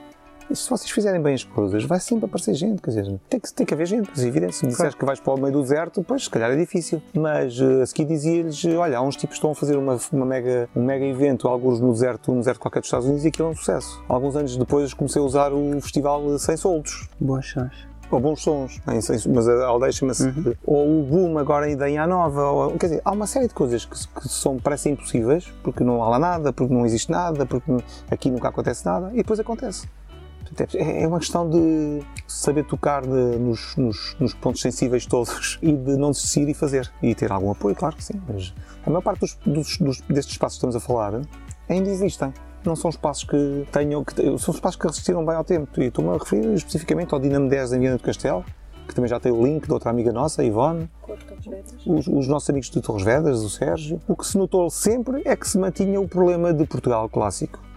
Na costa e depois nas ilhas, a coisa vingou. Para o interior, não. E lembro, por exemplo, de Leiria, grandes dificuldades e Coimbra, muita dificuldade. Também porque, lá está, o tal trabalho de casa, não é? Mesclar o que é ambiente universitário com, com coworking parece, parece devia ser uma, deviam ser mundos próximos e o movimento até começou na universidade. O movimento começa com um tipo, o Brad Neuber, que é universitário ou que já tem uma startup ou já, já começa a, e é um programador e que não quer, só, não quer estar a trabalhar sozinho e não quer usar os espaços da universidade que já podia usar. Queria estar noutro sítio e começa a fazer isto em casa e depois em casa de outros e depois juntam-se e depois começam a dar um nome à coisa e de repente já são 10 e depois precisam de mais espaço. A coisa começou assim começou assim. Mas aproveitando também um bocadinho essa deixa e já contextualizando aqui que também com, com a região centro, que também acaba por ser aqui um grande mote da nossa conversa. O que é que vocês acham? Não é, o, não é só o que já falhou, porque eu acho que ainda está tanta coisa para acontecer que ainda não falharam. Quais, como é que vêm as oportunidades? E aqui nem falo só de, de Coimbra ou de Leiria, falo da Covilhã ou de Castelo Branco ou do Fundão ou até mesmo daquela pequena aldeia que se calhar tem um sítio como, como a Toque Fundeira, por exemplo. Vocês acham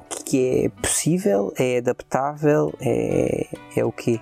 Acho que também este fenómeno falávamos há pouco da internet e daqueles de terem os 5 traços uh, no máximo, mas depois também assisto a fenómenos como, quer dizer, eu posso ser um escritor e posso vir para aqui e ser, sei lá, norueguês, ou eu posso ser um ceramista do, do Japão e também posso vir aqui meio dúzia de dias uh, e que se calhar depois até mais tarde até se pode transformar no lugar para viver. Vai, vai, vai, não vive em Lisboa, não é? E eu, eu, eu, acho que isso são tudo fenómenos interessantes. Em Merkel? Mas qual é, que, qual, é, qual é a vossa opinião sobre. Estou a pensar numa uma resposta inteligente. Okay. Diria que, uh, sabes, durante anos e anos e anos, até ao fim do Corpo de Lisboa, na realidade, eu, eu gosto de criar slogans e criei vários para, para, para o Corpo de Lisboa. Mas nenhum contém sucesso como um que dizia que isto já não é sobre trabalho. It's not about work anymore. Até tratei logo de ter uma versão inglesa para que ele fosse entendido também fora de, fora de Lisboa e fora de Portugal. E, e de forma muito engraçada, ele começou a ser adotado por vários vários outros eh, espaços de coworking no mundo inteiro. Muito por culpa de um amigo hoje, que é o Bernie Mitchell, que está, vai estar, que está a viver em Vigo, que também já saiu do UK uh, eh, e que achou tanta graça em 2004, quando nós ajudámos, de 14, quando ajudámos a, a e fomos co-organizadores a uma coworking conference uh, todos os anos, não é? Agora já não participamos muito, nós já deve ir na sua nona edição, ou décima edição, já nem sei. Nós fizemos, nós fizemos a quinta edição ou a quarta edição, não lembro bem, uh, o que quer dizer que andámos muito a par de, de, de facto da, do coworking na Europa e lembro que nessa altura lancei esse, esse, esse slogan do It's not about work anymore. E o que eu queria dizer com aquilo, traduzido para português, é que os espaços de um dos erros que mais se, se, se, comete na instalação de um espaço de trabalho, de um espaço de, de coworking, é achar que é um espaço de trabalho. Só. Falta dizer o só no fim, não é? Uhum. Ou seja, eu, dizendo de outra, de outra forma, muitas vezes descrevo um bom espaço de trabalho como um espaço onde também se trabalha. O que quer dizer que tens tratado do resto. E o resto é vida. O resto calhar, é gente. Se calhar em espaços. É, eu, o que é que eu posso fazer mais? Eu, eu estou em Abrantes ou estou em Tomar, ou estou na Torre Fundeira, e o que é que eu posso fazer mais do que trabalhar? Porque trabalhar é a coisa mais. Essa já está resolvida. Se houver Wi-Fi e outros para eu resolver os meus próprios problemas, porque já ninguém consegue trabalhar sozinho, sobretudo num, num bom espaço coworking, eu tenho logo garantido que se eu for um bom networker, ao fim do mês já fiz negócios com mais dois ou três, e só isso pode salvar-me um mês. Quando se esgota, salto para outro espaço coworking, não me conheço e recomeço tudo de novo. Muitos fazem isso, muitos fazem isso. Eles vão então, saltitam mesmo e estão dois, três meses num sítio, quando aquilo se esgota porque já venderam o workshop de, ou o, a sessão de coaching não sei das quantas, espero que não estejam a ouvir agora, porque senão eu vou arranjar uns problemas, mas a verdade é essa, e eu, eles vêm, eu reconheço o padrão e digo tu, o que tu queres é fazer network e estar cá três meses e sugar tudo o que puderes e fazer negócio, não sei o quê, olham para mim como que como é, como é que descobriste? Sim, é isso tudo bem, faz, isso é bom, porque vais, desde que não seja uma coisa abusiva, não é? de estar lá claro, colado claro. à pessoa a chatear, é, tudo bem, porque isso vai sempre provocar coisas boas no, no espaço. Portanto, na realidade, os, os, o, não interessa bem onde é que acontece, é um bocadinho como nos outros negócios, é preciso criar diferença e, e, perceber que a vida tem que continuar, não é porque tenho um. Também me fala muito do Wi-Fi. Claro que não ter Wi-Fi de, de, de, fibra, eu aqui não tenho ainda, não é? Nós estamos aqui, se nos quisermos ligar, e temos um routerzinho. Mas eu acho que aí eh, pode ser a alternativa, pode ser uh, a, a, atenção a nichos. Só juntas determinado tipo de pessoa. Nada, nada mais horrível do que me dizer, ah, vou fazer um espaço de coworking só para design. Mas aí não podes, não pode fazer um espaço de coworking. Um espaço de coworking só para vocês mulheres. conhecem, vocês conhecem um só para o, gente que tem cão. o Cerdeira? Quem é, qual Cerdeira? O Cerdeira é uma, uma aldeia e há um ah, espaço. Pensei que era uma pessoa. Não. Que é o. É provavelmente aquilo que nós usamos quase como o melhor exemplo. E não tem nada a ver com nómadas digitais, eles até querem fazer agora um novo espaço só para nómadas digitais e de um setor mais tecnológico. Eles têm um retiro criativo. Ou seja, tem um. Só nuances do que é o Só que movimento maior que é têm- coworking. Não há rede naquele sítio. Sim. Tu vais ter hoje aqui um furo, porque nós não o dissemos ainda a ninguém e até o, o site, até um proto-site já está online e vocês vão ter aqui um, vais ter aqui um furo que mais ninguém tem, nenhum outro meio de comunicação tem, aliás. Mas nós estamos aqui, não é por acaso, quer dizer, estamos aqui por, não diria por acidente, nós já cá vínhamos, mas estamos aqui porque a Ana, infelizmente, e eu também, mas sobretudo a Ana, perdeu o pai e a avó no mesmo ano, em 2014. E eh, ficou sempre a promessa de que nós não deixaríamos aqui a quinta morrer. E não deixámos. Uma parte não podemos fazer nada porque os fogos foram mais fortes do que nós, mas o resto sobreviveu. E temos oliveira, laranjas, tudo e mais alguma coisa. Temos mais do que conseguimos fazer e, e queremos ter mais ainda. Mas vamos dar de volta. E portanto, eu- nós já passamos mais tempo aqui daqui a pouco do que em Lisboa. Os nossos filhos já estão mais do que desemburrados, não é? um com 22, a outra a caminho dos 17. E como é mulher, leva 10 anos de avanço sobre, sobre o irmão.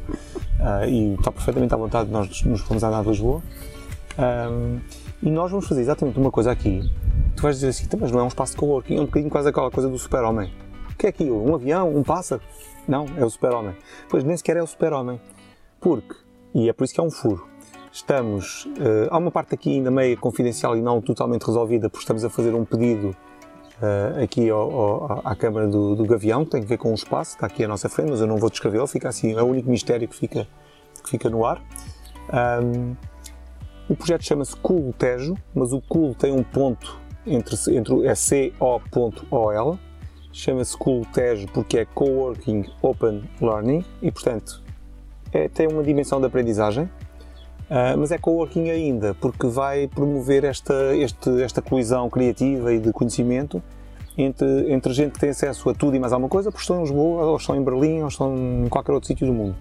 E outros como, que podem estar na Torre Fundeira, são um jovem de 20 e poucos anos e que quer aprender sobre. tem que fazer um workshop sobre WordPress ou sobre uma coisa qualquer, tipografia avançada, outra coisa qualquer. E se calhar tem que ir até Abrantes. E rezando para que em Abrantes eh, de facto ache alguma coisa. Porque se estiver aí mais longe de Abrantes, vai a Coimbra. Ou se, e se não for a Coimbra, vai a Lisboa.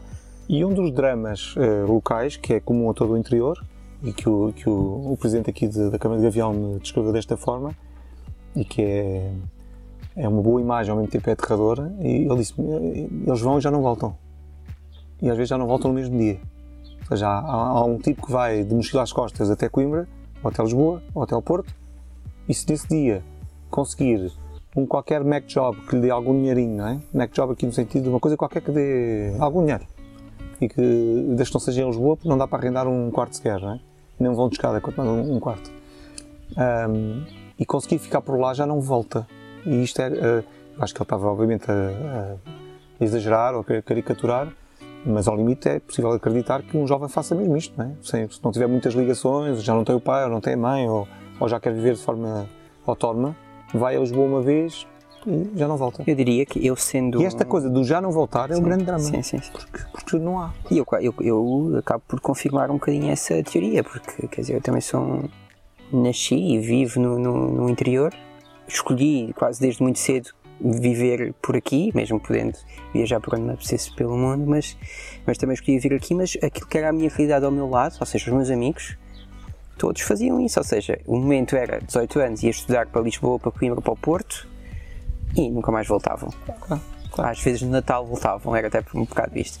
Agora o que eu sinto, e não sei se tem, tem a ver também com esta oportunidade, com a pandemia as coisas viraram coisa aqui um bocadinho o jogo. Ou Exatamente. seja, eles vão a Lisboa, arranjam um emprego e depois voltam e querem viver cá. É o que eu agora Carlos, há uma forma, uma forma de dizer isto. Quer dizer, se eu dissesse. Eu estou a perceber. Os de 18 continuam a ir, Os 18 continuam a então ver. se calhar são os de 40. Sim, mas uh, repara, Ana, há, e até há E 5, até 10 anos, sinto- se dissesse que vinha para a Torre Fundeira, era porque vinha para o fim do mundo. Não, mas- porquê é que, porquê que, vais, para- porquê que vocês vão para esse sítio? Isso não tem nada, aquilo não tem nada, não tem nada, não tem nada, não tem nada. Bom, agora que vim, o- postamos eh, que estamos em outubro e ontem andámos nos mergulhos no Tejo e coisas, coisas do género, e dizem, ei, a sorte que vocês têm, a vida que vocês têm. Não, e termos espaço, não é? Isto, e termos mais tempo, parece que Então, mas não completei, eu não fiz aqui o pitch total. O Ok, Coltejo ok, ok. é mesmo um Certo. espaço que vai fazer co- colidir esta gente da cidade que já não sabe que uma ervilha vem de uma plantinha na- na- no- da terra, não é?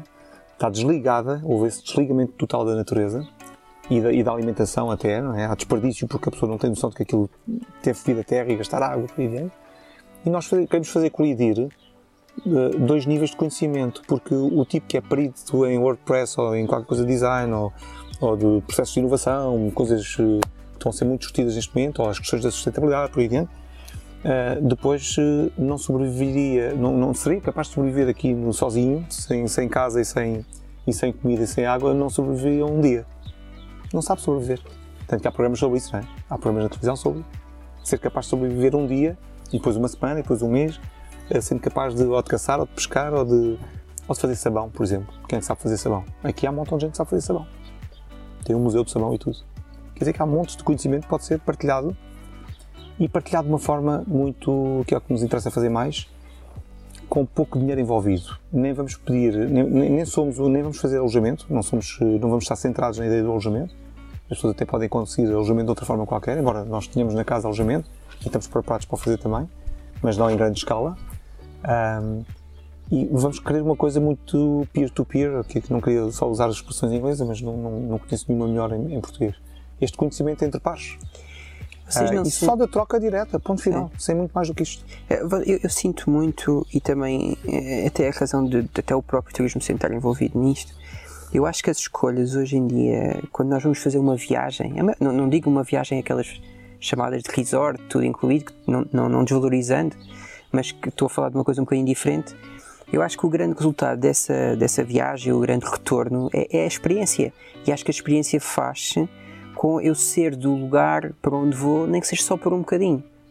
Que seja só por 5 minutos, ou por um dia, ou por uma semana.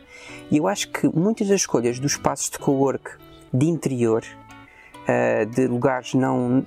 Porque Lisboa, se calhar, tem muitas semelhanças, tem mais semelhanças Lisboa com Berlim do que uh, Lisboa com Abrantes, percebem? E, e acho que o que tem-se aqui a oferecer é este envolvimento com, com o espaço, não é? Sim. Este, eu acho é que eles vão escolher isto. E não saber do sabão, não saber claro. da tapeçaria, não saber da gastronomia, não saber ir ao Tejo e, e perceber o que, está, o que está a acontecer de bom e de mau também no Tejo. Claro. Também convém estar atento a que não são só coisas boas, não é? E ser ativista nesse sentido. É, é fazer o lugar dele também, é, como é um espaço do lugar e pertencer-lhe e, e participar. Como se pensa no espaço como o local de trabalho, nestas cidades do interior, é mais difícil explicar que o lugar não é só para o trabalho. E o problema aqui é que. Está muito formatado. É, e o problema aqui é que vemos aqui uh, muitos dos espaços de, de, de, de, municípios, por exemplo, do interior, e acho que a melhor das boas intenções, mas com algum desconhecimento desta matéria, uh, que é. Uh, ok, vamos fazer um espaço co-work. por exemplo, até pode haver dinheiro para isso, mas vamos fazer uma. transformar uma biblioteca num espaço co-work. Quer dizer, eu acho que tem tudo para correr mal, não é? é tem tudo a ver com o que nós conversamos uh, aqui. É, depois há a pressa, quer, quer se instalar por decreto, não é? Passa claro, por claro. decreto presidencial da Câmara, fica decretado. Está ali o espaço. Há gente que o fez e que fez bem e que estão, tanto quanto sei, vão, vão, vão conseguindo uh, funcionar e, e, ir crescendo. É? Na Covilhã fizeram isso.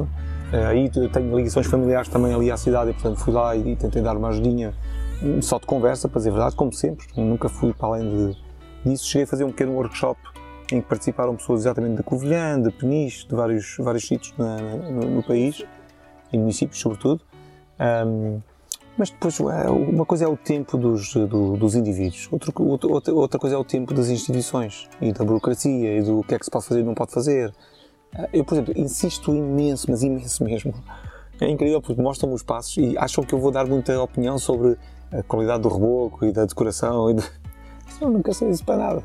É, até ficam chocados com isso. Isso não interessa para nada. Se, se, é muito bom, se é muito mau. Se é... O Corpo de Lisboa arrancou e não havia ar-condicionado.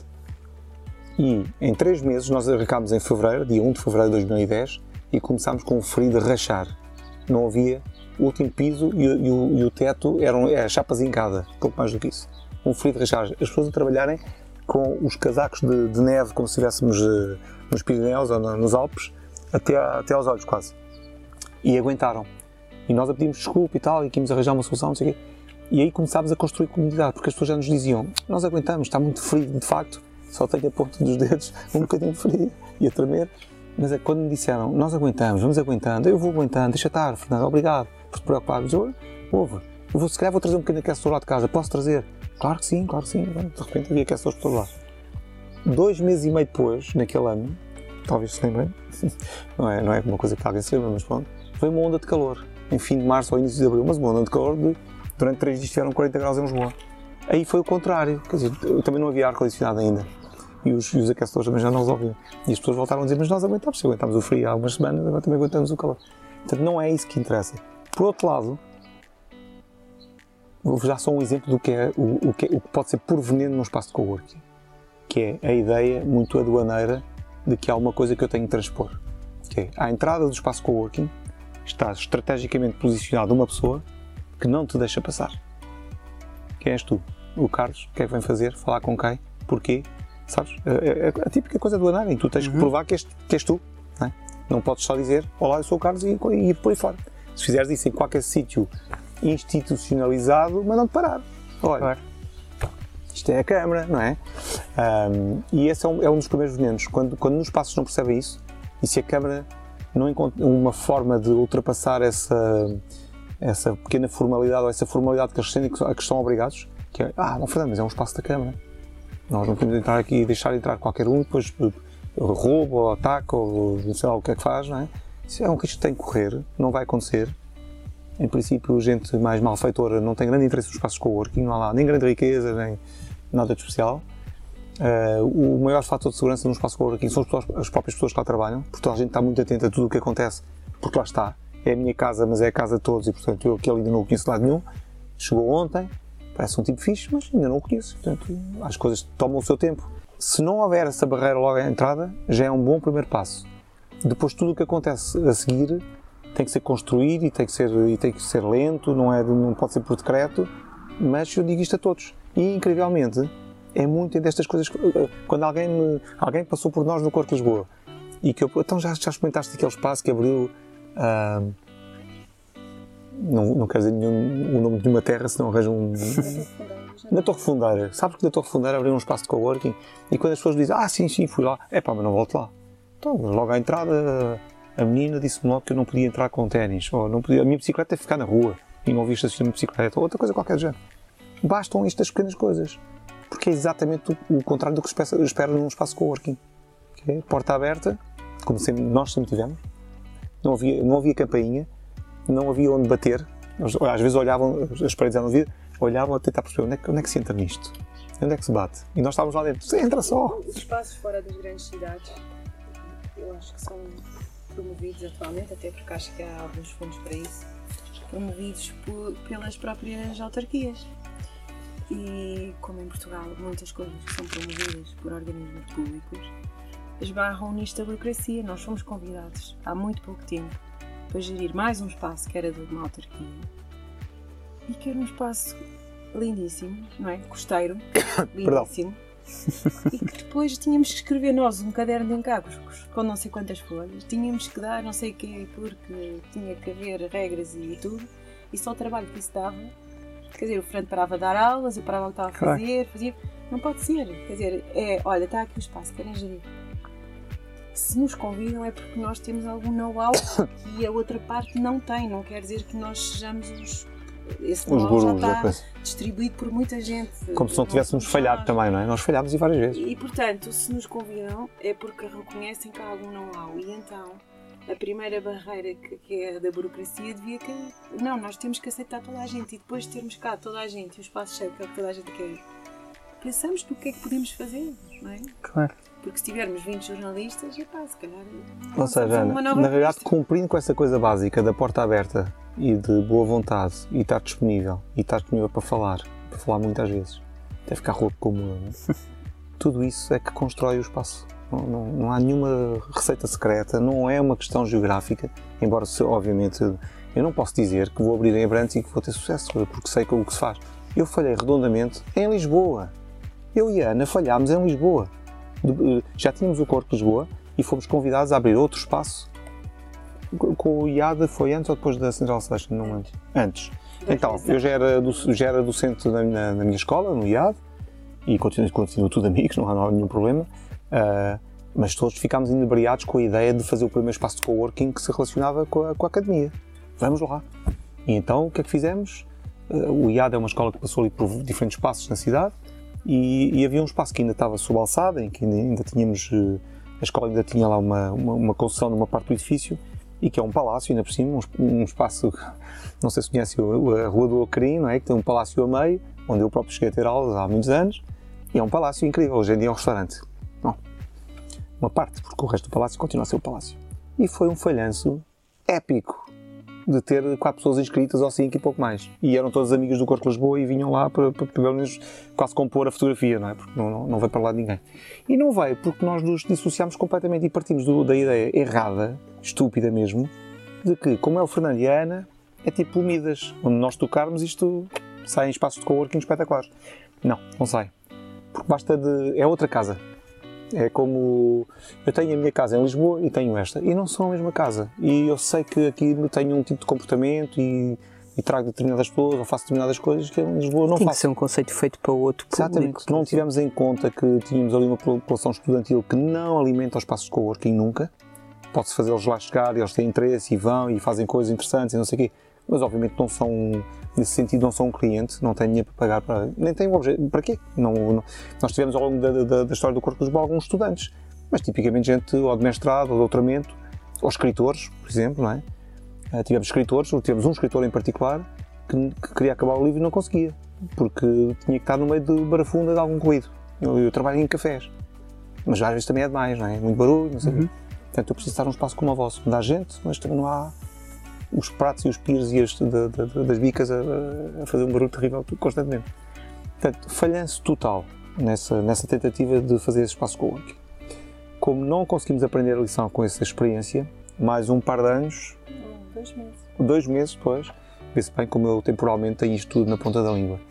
Ahm, outro convite, desta vez ainda mais arriscado, que era fazermos relacionar o Corpo de Lisboa 2, não é? um segundo espaço do Corpo de Lisboa, a escassos 3 km de, LG's Factory, na, perto, perto não, na mesma área da Time Out e do Mercado da Ribeira. Incrível que já ninguém diz Mercado da Ribeira, é a Time Out. Ahm, e abrimos um espaço num, num edifício que estava lá no, no topo norte do, no topo do, do jardinzinho, ah, com a BTI.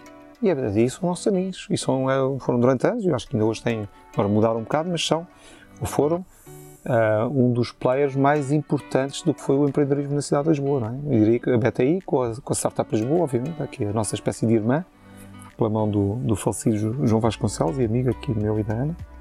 Ahm, outro falhanço redondo. Imaginem, uma incubadora, barra aceleradora, barra ecossistema empreendedor da cidade e ligados a tudo que era outras, outras coisas congêneres na Europa, e ao lado, vou usar outra vez a expressão, o pai e a mãe do coworking, e com, e com que arrastam multidões e que arrastam gente e que não sei o quê.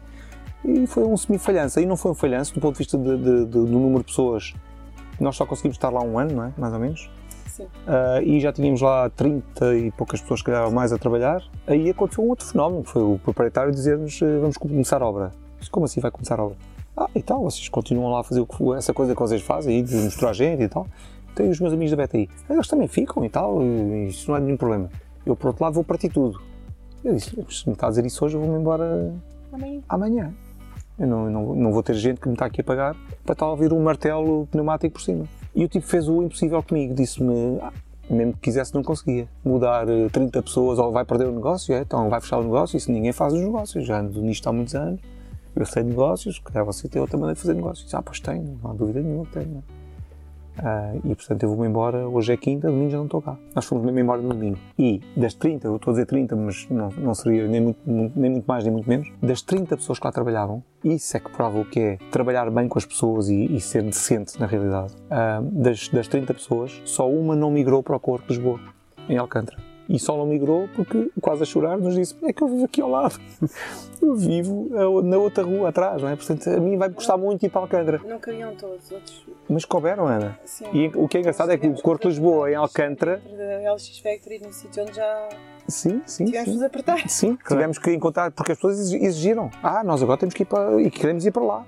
Então vamos para o Corpo de Lisboa, para, para, para a LX Factory. Tivemos um bom problema, foi con- encontrar mais espaço. E melhor ainda, tecnicamente passámos a estar sempre lotados. De- Nessa data, dessa data durante depois 3, 4 anos. Isso foi em que. em Eu diria, Ana tem, a Ana tem melhores datas. 2013 Até 2015, 16. Mas 2000, não, eh, foi de Os anos de ouro. 2013 a 2014. eu gosto de lhe chamar os anos de ouro do, da- do coworking em, em Lisboa. Digamos que de maio de 2013 a maio de Em que a coisa era de facto muito dinâmica, aconteciam carradas coisas, nem nós não tínhamos tempo sequer de perceber que tinham acontecido. E já tinham gente estrangeira lá. Não, isso tivemos sempre desde o primeiro dia. Sempre primeiro. Sim, mas os estrangeiros foram aumentando ao longo dos anos. Foram aumentando muito.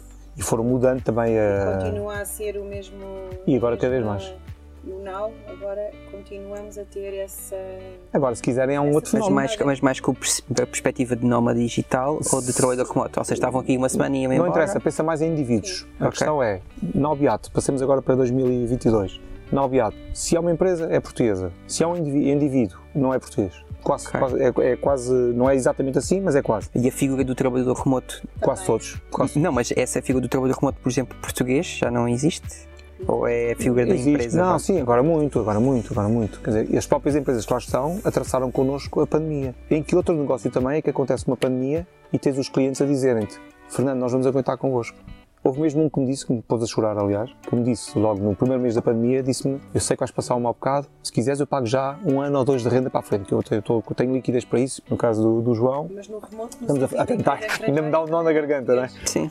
Ainda me dá um nó na garganta. E, e trabalha regularmente, ou seja, a figura aqui que eu estou estou a distinguir. o- o- entraram duas empresas Claro, hoje.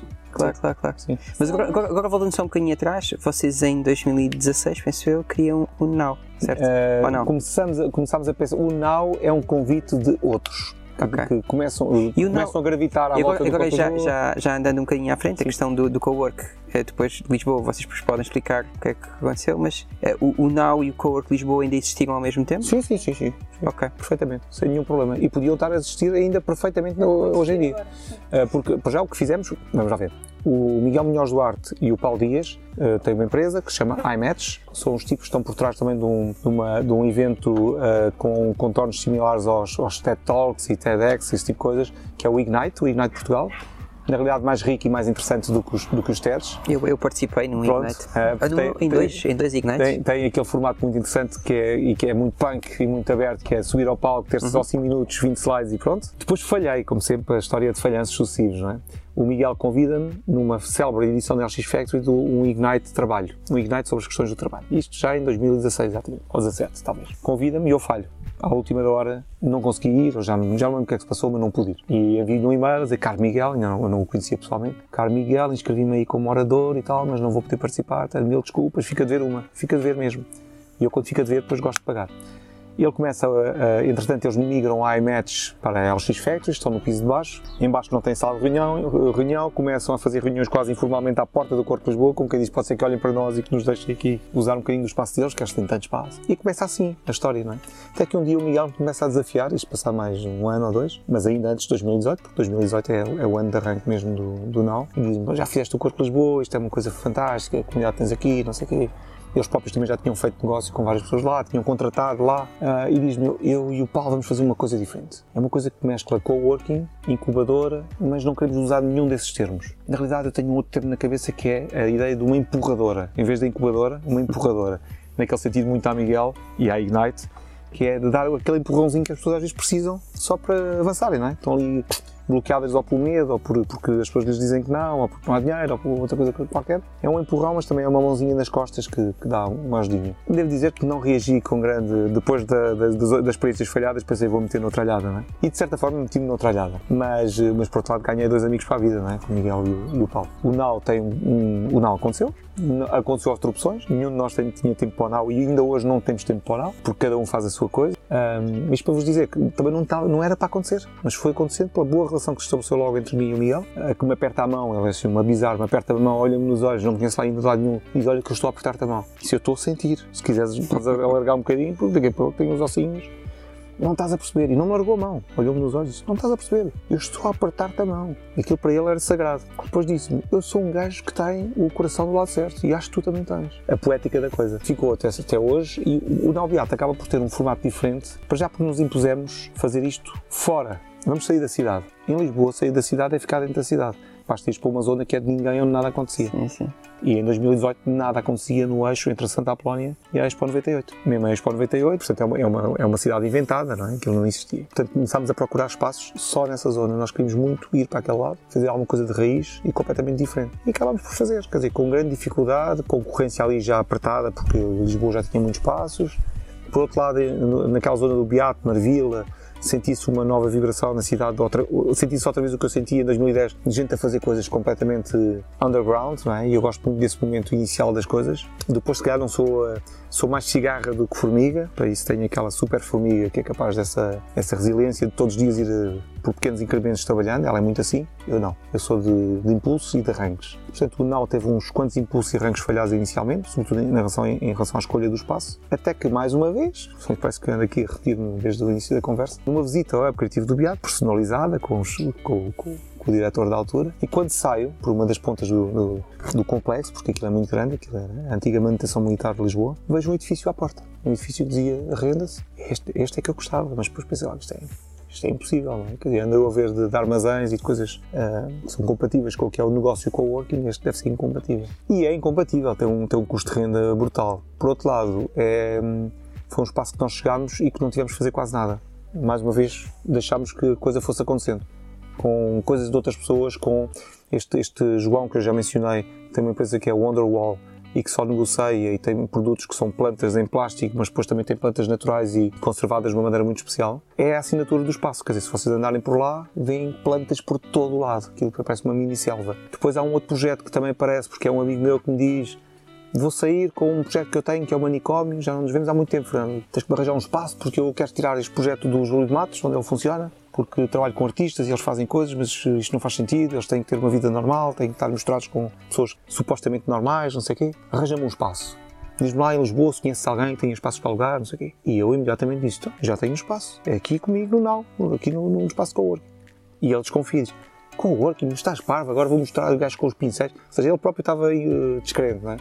Então não percebes que eu tenho cá uma que faz barro e a outra, e a outra pinta e a outra desenha perfeito, traz toda a gente. Sucesso neste momento é uma. Aliás, quando ele veio, eu disse-lhe: tu ainda estás descrente. Daqui a um mês ou dois, as pessoas vão se referir ao Now como um projeto que acontece dentro do manicômio. Quer dizer, qualquer outro ficaria desiludido, não é? E já há jornalistas que me ligam a dizer: Fernando, gostávamos de conversar consigo, não sei o quê. O, o Fernando é uma, tem o Now, não é? É uma das empresas do manicômio. Disse: não, é um bocadinho ao contrário. É o manicômio que funciona dentro do Now. O Now são os três pisos, é o edifício todo. Ah, é? Não sabia. Pensei que vocês eram uma, uma das empresas do manicômio. Não, não somos. Sou amigo do Sandra há 20 ou 30 anos já. Tipo, é um projeto que nasceu informado por aquilo que é coworking, e isso respira-se muito ainda, é incrível. Estamos ali no, no cu de Judas, literalmente, desculpem ficar aqui registado uma expressão com, com, com, este tipo de palavreado, mas estamos literalmente no cu de Judas de Lisboa. Basta dizer que há um autocarro que serve a zona, que estacionamento impossível, porque as pessoas também temem ainda usar o carro para tudo em Lisboa, porque é possível, sobretudo. É complicado, chegar lá é complicado. Eu próprio, para ir para lá, se eu, se eu, se eu decidir, se eu, num dia enlouquecido, decidir ir de carro do Alto do Restelo onde vivo para o Beato e apanhando trânsito, obviamente, ou para lá ou para cá, eu vou demorar tanto tempo como demoro de Lisboa à Torre Fundeira, que é uma hora e meia, sem ultrapassar os limites de velocidade, praticamente. Praticamente, hein? também fica registrado que dizer quando ultrapasso. Não é um carro elétrico, não posso ultrapassar muito, senão chego cá sem, sem energia. Quando falávamos no início de, do que é estar fora, eu fiz um outro espaço de coworking, fora da cidade, dentro da cidade, porque estou fora, claramente. Tem... E agora, voltando assim, fazendo claro aqui um, um 2010, 2022 qual é a diferença de pessoas, por exemplo, do Cowork Lisboa 2010? Quando digo pessoas, é de comportamentos, de público, as pessoas que usam o espaço para o Now 2022. Mais empresas, mais empresas, mais eventos. O espaço, a primeira geração do espaço de coworking percebeu, e diziam, aliás, nos, nos, grandes inquéritos da DeskMag, que é assim, uma espécie de identidade não oficial do coworking mundial, e que todos os anos lança um grande inquérito aos, aos a gente como eu que deu origem a espaço, ou a gente que usa os espaços e até meados dos anos 2000 todos diziam não somos eh, profitable de maneira nenhuma, não é? Não há lucro, conseguimos pagar a renda e pouco mais. Depois também não temos propriamente uma estrutura porque eu sou o fundador, mas eu trabalho lá. Eh, em vez de estar a pagar um escritório, eu trabalho lá. Uhum. Sou o único que não paga por estar lá, não? É? Portanto, ganho 100 euros por mês. E as pessoas ficam muito espantadas quando lhes digo que foi exatamente o que eu ganhei durante os 10 anos no Corpo de Lisboa. Eu nunca tive um salário no Corpo de Lisboa. Nunca. Nem a Ana permitia. Nós gerávamos o dinheiro para me pagar um salário. Gerávamos dinheiro para pagar um ou dois, ou até temporalmente três salários, a gente que fazia de extensão minha e da Ana como gestor de comunidade. Enquanto usámos o termo, pelo menos a expressão gestor de comunidade. E mesmo hoje no NAU eu tenho dois funcionários. Um é meu filho, a quem pago um ordenado, e a outra é a Leonora, a quem pago também um ordenado. A Leonora tem, tem mesmo um contrato de, de, trabalho já. O meu filho tem 22 anos, está a fazer um estágio profissional. O que mudou é que há empresas, e as empresas não vinham no início. As poucas que me apareceram em 2010 não sabiam ao que vinham. A coisa só ganhou alguma tração quando. Quer dizer, tu lembras disso, não é? A crise é 2008, mas é nos Estados Unidos. Depois chega à Europa 2010, 2011. Mas depois, em Portugal, a coisa atinge-nos mais no ano 2012. Nesse mesmo ano, entre 2012 e 2013, há uma série de empresas dentro da LX Factory, portanto, pisos abaixo de nós, que tinham 20 pessoas, de repente despedem toda a gente e são só o fundador e mais duas. Isto aconteceu com uma boa dezena de empresas dentro da LX, que saíram de lá, umas fecharam, outras passaram a trabalhar em casa, outros passaram a ser só uma pessoa, enfim, vários formatos. E muitos viram como solução, vamos lá agora, agora é que estamos a perceber o que é que o outro gajo lá em cima faz. Isto, de facto, o gajo, o gajo que era eu, não é? Uh, faz uma coisa que é, que, é, que é muito confortável. Podemos continuar na LX, já só somos três. Fernando, já nos conhecemos aí de vista, não é? Sim, sim, conhecemos, tu és o gajo lá da, da agência, não sei o quê. Sim, sim, pois, sabe. Pá, pois, então, correu muito bem, agora tivemos que despedir muita gente e tal. Pois vocês eram 20 ou 30, não é? Sim, mas agora sou só eu e eles os dois. E olha, vamos experimentar o coworking. Portanto, começaram a experimentar o coworking. Experimentar o coworking é, de repente, a empresa que tinha um espaço próprio ter uma mesa de, para quatro pessoas. Um bloco de mesas para quatro pessoas. Ainda terem algum sentimento de, de união e de pertença, portanto, estão ali juntos, conseguem trabalhar juntos, mas têm gente à volta e têm que lidar com isso de estar gente à volta, mas ao mesmo tempo fazer negócio com gente que está à volta. E, e aí houve, aconteceu essa pequena mudança.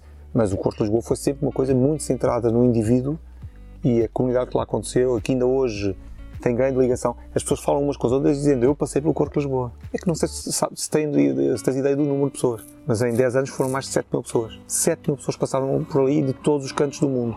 Eu tenho gente de literalmente todo lado, da Austrália aos Estados Unidos, a mandar-me e-mails, mensagens, a, a lembrar-se de uma fotografia que eu republico no Facebook ou outra rede qualquer. E era uma coisa muito centrada no indivíduo. Agora não. Agora, os espaços que estão neste momento abertos a funcionar e que, e que conseguem passar de mês para mês têm que estar sentados nas empresas. Os que têm dinheiro para pagar. Eh, o freelancer português não tem dinheiro para pagar para estar num espaço de coworking. O pai do coworking, vou usar a expressão só para situar a coisa, também inventou uma tabela. Eu vi o que se cobrava na Holanda, em Berlim, em Londres e em França. França pouco, esses também começavam sempre atrasados. Ou em Espanha também já havia espaços. E percebi, ok, em Portugal há aqui este patamar psicológico dos 100 euros. E eu desenhei muito à minha medida, como vos disse. Não é? eu, eu pensei, se eu tivesse de estar a pagar, olhando para o que eu ganho neste momento, eu não quero pagar mais do que 100 euros para, pelo sítio onde vou estar a trabalhar, porque a alternativa é vou para casa outra vez, engordo outros 10 quilos, mas que se lixe. Não é? Portanto, 100 euros era assim muito a tabela, pelo menos para ter o modo flex, este modo uh, de chegar e ter um sítio onde me sento, há Wi-Fi, tenho outros comigo e trabalho, não deixei cá nada. Ao fim do dia tenho que levar tudo. Mas eu também já sou uso um portátil, é? estou a pensar em mim em 2010. Uhum. Só preciso de um portátil e de Wi-Fi, mais nada. Uma tomada já agora. O resto é café, malta à minha volta, mais jovem do que eu, mais jovens do que eu, ainda por cima. Porreiro, chegava. Portanto, com isso fiz uma tabela. E a tabela espalhou-se por Lisboa. Todos os outros que abriam diziam, chegavam a pedir a tabela. Podes-me mandar a vossa tabela de preços? Claro que sim, mas olha, não precisas me pedir, está online. E isso mantém-se até hoje. Se fores ver a tabela de preços do, do Now, os preços são iguais a 2010. O que parece bom e é mau, não é? Quer dizer que do ponto de vista da, da evolução dos salários, uhum. do que cada pessoa ganha, as coisas se mantêm. Se eu, se eu cheguei à conclusão de que não devia subir mais do que aquilo e que não era razoável fazê-lo, que os meus sócios não concordam, não é? Muitas vezes me dizem que temos os preços. Aliás, chegaram-me a acusar disso. Foi a acusação mais patética e mais deliciosa que eu ouvi. Dizer, tu não tens a noção e não tens a vergonha de ter o espaço com os preços mais baratos de Lisboa. Chegaram-me a dizer isto, tu és o coworking mais barato, mas quase como ofensa, não é? Tu, o pai do coworking, tens o espaço de coworking mais barato da cidade. E aquilo que para eles era, pelo menos, jocoso, para mim foi um grande elogio.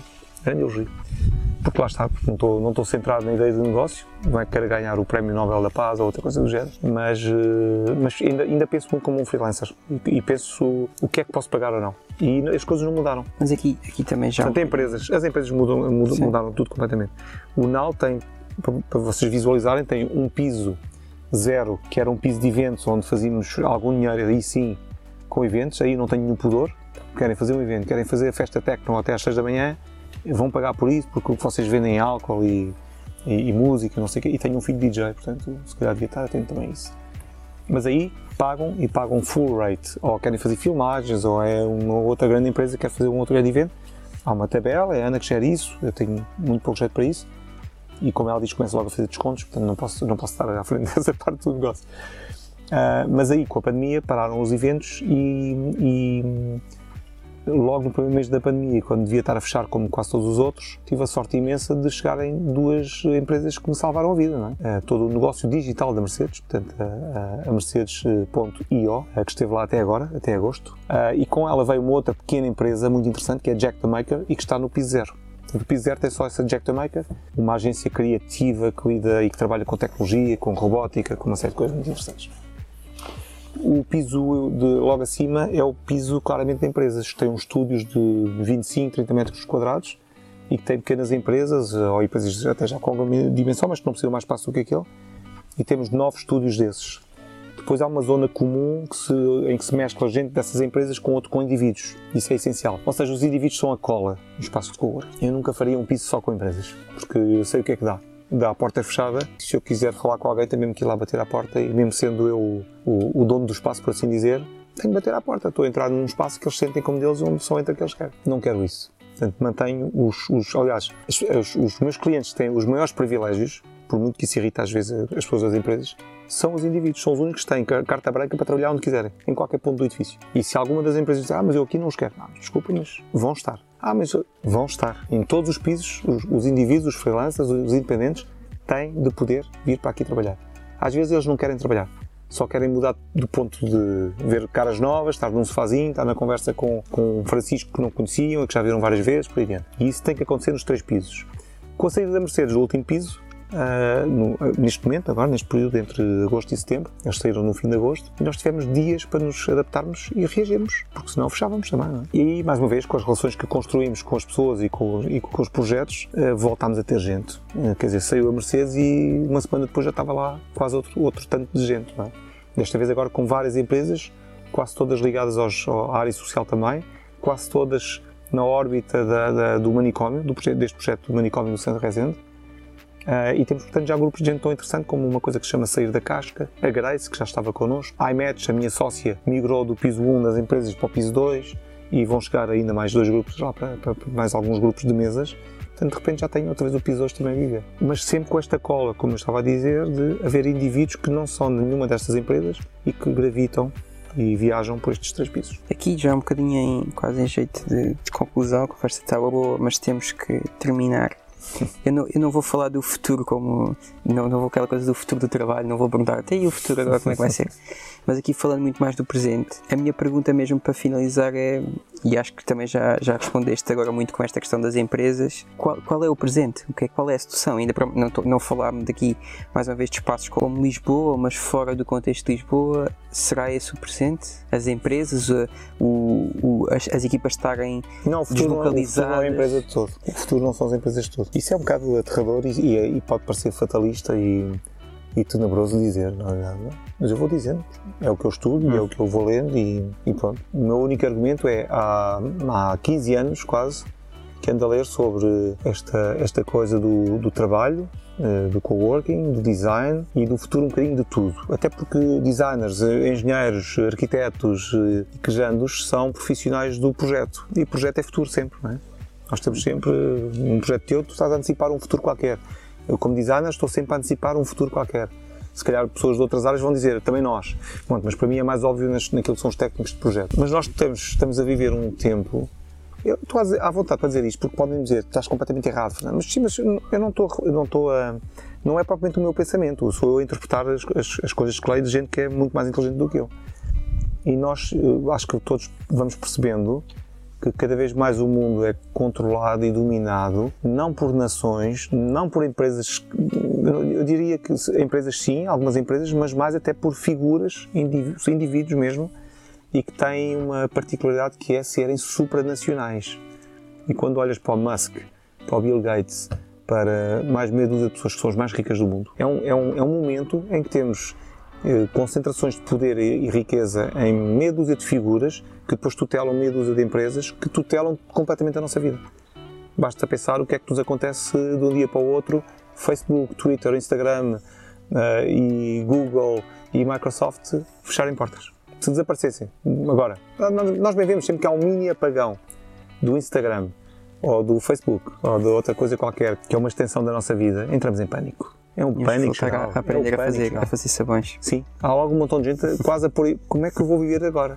É porque há um novo tipo de ansiedade digital, não é? Que à noite toda a gente está com. Ainda, eh, ainda se- já se está com os olhos a fechar, ainda se está a fazer o último scroll, não vai estar a acontecer alguma coisa essencial, não é? Como se houvesse alguma coisa essencial quando devíamos estar a dormir. Há muitos autores, eu destacaria se calhar uma em particular, a Linda Grattan, que escreveu sobre isso há muitos anos já, há mais de 10 anos. Escreveu uma coisa onde ela postula isso e, e antecipa esse mundo e que, que está a verificar ali palavra por palavra. Vamos, há, está a acontecer uma clivagem entre as, as- Não são bem empresas, lá está, Teslas e, e Google e Microsoft não são bem já empresas, são uma coisa gigantesca e que controlam completamente o nosso viver e essas obviamente vão, ainda estão na fase de expansão e vão continuar. Estão em guerrilha e agora começam a ter alguma resistência dos Estados, não é? Tentativa de os controlar um bocadinho, porque o poder é, é demasiado, é demasiado. Eh, eh, o- o pior disto tudo, devem-se lembrar disso, é um gajo como o Musk dizer digam-me quanto é que é preciso para acabar com a fome do mundo que eu passo o cheque agora. Que parece uma coisa de- da melhor pessoa do mundo, eu acho que é da pior pessoa do mundo. Porque se o facto de ele ter esse dinheiro e se quisesse dá-lo, nem sequer falava no assunto, não é? Era um filantropo à antiga e passava o cheque imediatamente, se o pode passar. Mas tem o desplante e a ousadia e a. e nem sei bem, muito bem o que é que é de chamar mais, sem, sem, sem registarmos aqui em, em som coisas horríveis. Uh, o desplante de dizer é uma questão de dinheiro. Se é só uma questão de dinheiro, para mim isso não é um problema. Era esse tempo que estamos a viver. Uh, e esse tempo, dizia a, ou diz a, a Linda Grattan, está a fazer uma clivagem, é quase por estratos, como se estivéssemos a olhar para um corte no, no terreno, não é? Há lá o topo com estas mega empresas. No nosso mundo até agora havia diferentes camadas com multitudes de grandes empresas, ainda grandes empresas, os grandes grupos, não sei o quê, até ir andando até à, à nossa pequena e média empresa, depois a microempresa, depois a nanoempresa e depois um bocadinho a flutuar por todo lado das startups. é? E esta, esta Grattan diz que há um buraco, há um buraco que se está a abrir. Entre as muito grandes, há uma camada logo inferior, abaixo das muito grandes, que fornecem serviço a essas muito grandes. Depois vai acontecer um gap gigantesco e vão sobrar os indivíduos, o nível dos indivíduos. E devagarinho é isso que está a acontecer. Devagarinho não, muito rapidamente é o que está a acontecer Ok. um mundo de quase cada um por si, de indivíduos, com um super megafone chamado, chamado um hiper megafone chamado internet, que me dá a falsa sensação de que não é falsa. Eu posso ir ao Twitter e ofender o Presidente dos Estados Unidos. Se fosse há 30 anos, a CIA mandava-me limpar o sebo ou ia preso ou outra coisa qualquer. Agora não é possível porque são tantos e há, esse- há essa ilusão de que, ilusão mas ao mesmo tempo alguma, alguma veracidade na coisa, ah, de que como indivíduos temos isoladamente ah, um poder que não tínhamos há 40 anos. E isso é que está a mudar tudo. Agora, para onde? Quando tu perguntas o, pre- o presente, é isto que eu estou a descrever mais ou Uhum. menos. E que se está a agudizar e que se está a notar cada vez mais. Mas se olharmos para aquilo que é. Eu, eu, de vez em quando pedem-me dou uma cadeira de história da web. Como também sou um dinossauro da web, não é? Porque comecei a fazer web design quando nem sequer se chamava web design. E havia um nome para isso. Era um designer que de repente estava a fazer para o ecrã. Mas a fazer design à mesma, não é? E fazia tudo igual. Só, e só gerar nessa altura. E portanto eu dou essa cadeira de história do- da- da web. Nem é uma cadeira, é um pequeno módulo. E aproveito porque misturo com a minha própria vida. Como comecei a trabalhar quando surgiu a web, praticamente. Eu comecei a trabalhar em 1990 e a web oficialmente é de 89. Portanto, celebramos em 2019 os 30 anos da web. E é fácil perceber o que aconteceu durante estas décadas, não é? Vai-se vai-se percebendo facilmente o que aconteceu, o que aconteceu nestas décadas. É- e, e- e está-nos a acontecer no, no- no mundo físico aquilo que estamos a fazer no mundo digital, que é reduzir a nossa capacidade também de pensar e de ser inteligentes. E pensa como é que nos, nos comportamos online, quais são os nossos modelos. Há bocado falávamos da, dos caminhos que apareciam nos campos e, na- e nos jardins. E falámos um bocadinho lá do, do tal fenómeno que se chama sigmergia. Toda a web é sigmérgica nesse sentido. As formiguinhas não estudam ah, nem arquitetura, nem física, nem design, nem coisa nenhuma e têm um, mo- modelo de organização que lhes permite construir uma, uma- um formigário. E as térmitas até fazem coisas mais complexas, de engenharia e de arquitetura. Não sei se um termi- uma, uma termiteira tem canais que não vão dar a lado nenhum e que têm o comprimento do papa- da língua do Papa Formigas. E é ligeiramente mais larga, para ele sentir o incentivo de ir lá tentar apanhar uma coisa. E não apanha nada, claro. E tem canais de arejamento, como alguém como tu calcula para um edifício, para, para ter um, E um não ambiente saudável. grande coisa, foi só mesmo. Mas pronto, só mesmo curso. percebes onde eu quero chegar, não é? Sim, sim, sim. E são térmitas, sim, nunca abriram um livro. sim. Mas porquê é que fazem isso? Porque também se eu esmagar assim, meia dúzia de formigas ou térmitas, não acaba o mundo para elas. Continuam. E sobretudo porque têm instruções básicas. Elas têm 4, 5 instruções. Nenhuma formiga acorda de manhã a dizer Ah, hoje vou para outro espaço de coworking, hoje vou trabalhar com outras, hoje não quero saber disto, vou brincar ali com as térmitas. Uma formiga acorda, se é que acorda, nem sei se dorme, para dizer a verdade, e faz o que tem a fazer, que é seguir marcas e produzir novas marcas. Tão simples quanto isso. E como é que nós nos comportamos neste momento online? Quais são as nossas instruções, por assim dizer, básicas? As nossas linhas de código? Seguir, like, partilhar? O que ainda nos mantém vagamente humanos na, na, nas redes é, é, o comentário, onde segregamos veneno e parvoíce e pode estar lá o maior eh, erudito sobre um, uma matéria qualquer e vem um tipo que, pá, que obviamente que acordou uma, uma língua sobre o texto e diz isso não é nada assim, pá. Então o meu primo Zé Manel ainda ontem montou ali uma parede e está ali, nada cai. Né? Então, igual o engenheiro dizer, não caiu por acaso, porque se lá for e se tocar com um determinado sítio, aquilo vai cair tudo. Ah, você sabe lá do que é que está a falar, não sei o quê e tal. Vocês são todos iguais. Vocês são todos iguais, não sei o quê. Depois veio vocês, não é? A tal coisa uhum. do início da nossa conversa. De não nos implicarmos uns nos outros. E isso percebe-se. Não sei se é das minhas 5 décadas e 4 anos de vida, ajudam a perceber isso melhor porque tem, tem essa vida pré e, e, e pós-internet, ou pós-web, não, não, não pós-internet. E, e, pronto, é um bocadinho assustador. Por outro lado, acho que temos, todo, temos todos um, o imperativo de, de, não sucumbir àquilo que imaginamos que pode ser um futuro desastroso para o planeta. Neste momento é o que se está a desenhar.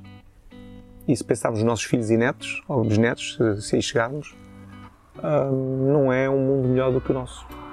A minha sogra, a mãe da Ana, tem uma, que é médica, tem uma maneira muito cruel de, de pôr isto. Uh, porque eles médicos andam atentos ao fenómeno. Nós acabamos muito da esperança de vida. A esperança de vida está a aumentar, não é? E vai aumentar. Vai aumentar até aos 200 anos, se calhar. Pode-se manter um corpo e um cérebro a viver, seja lá o que, o que isso for, até aos, até aos 200 anos. Já a gente a discutir e a provar, que em teoria pelo menos já, a coisa da imortalidade, que é a, a grande coisa das formigas, não pensam nisso, nem os cães, o Marvin está pouco preocupado, não acorda de manhã a pensar já estou a ficar velho e tal. Não quer saber isso para nada. Quer só quer saber se vai comer, beber, correr, dançar, brincar, por aí Mas a, a Mira, porque ela chama-se Palmira, diz que, ah, e já não é de agora, é da, da geração se calhar anterior, as gerações agora, que alguém tem 20, 30, um, que vão ter uma maior esperança de vida, mas vão ter uma muito pior qualidade de vida. Muito pior qualidade de vida. E isso só porque porque não fizemos o que tínhamos que fazer eh, há 30, 40 anos com o planeta, não é? Deixámos andar. No design também se discute muito essa coisa. Há, há 30 anos, alguns designers, os que, os que estavam mais atentos aos fenómenos da, da sustentabilidade, eh, disseram aliás isso mesmo, é? Que era preciso parar com a sustentabilidade, porque o que nós tínhamos, eh, o que estávamos a fazer era tornar sustentável o insustentável. E foi isso que andámos a fazer nos últimos 20, 30 anos. Que são os países a negociar menos 0,5% de emissões, mas depois só conseguiram reduzir 0,1% ou nada, ou ainda aumentaram as emissões.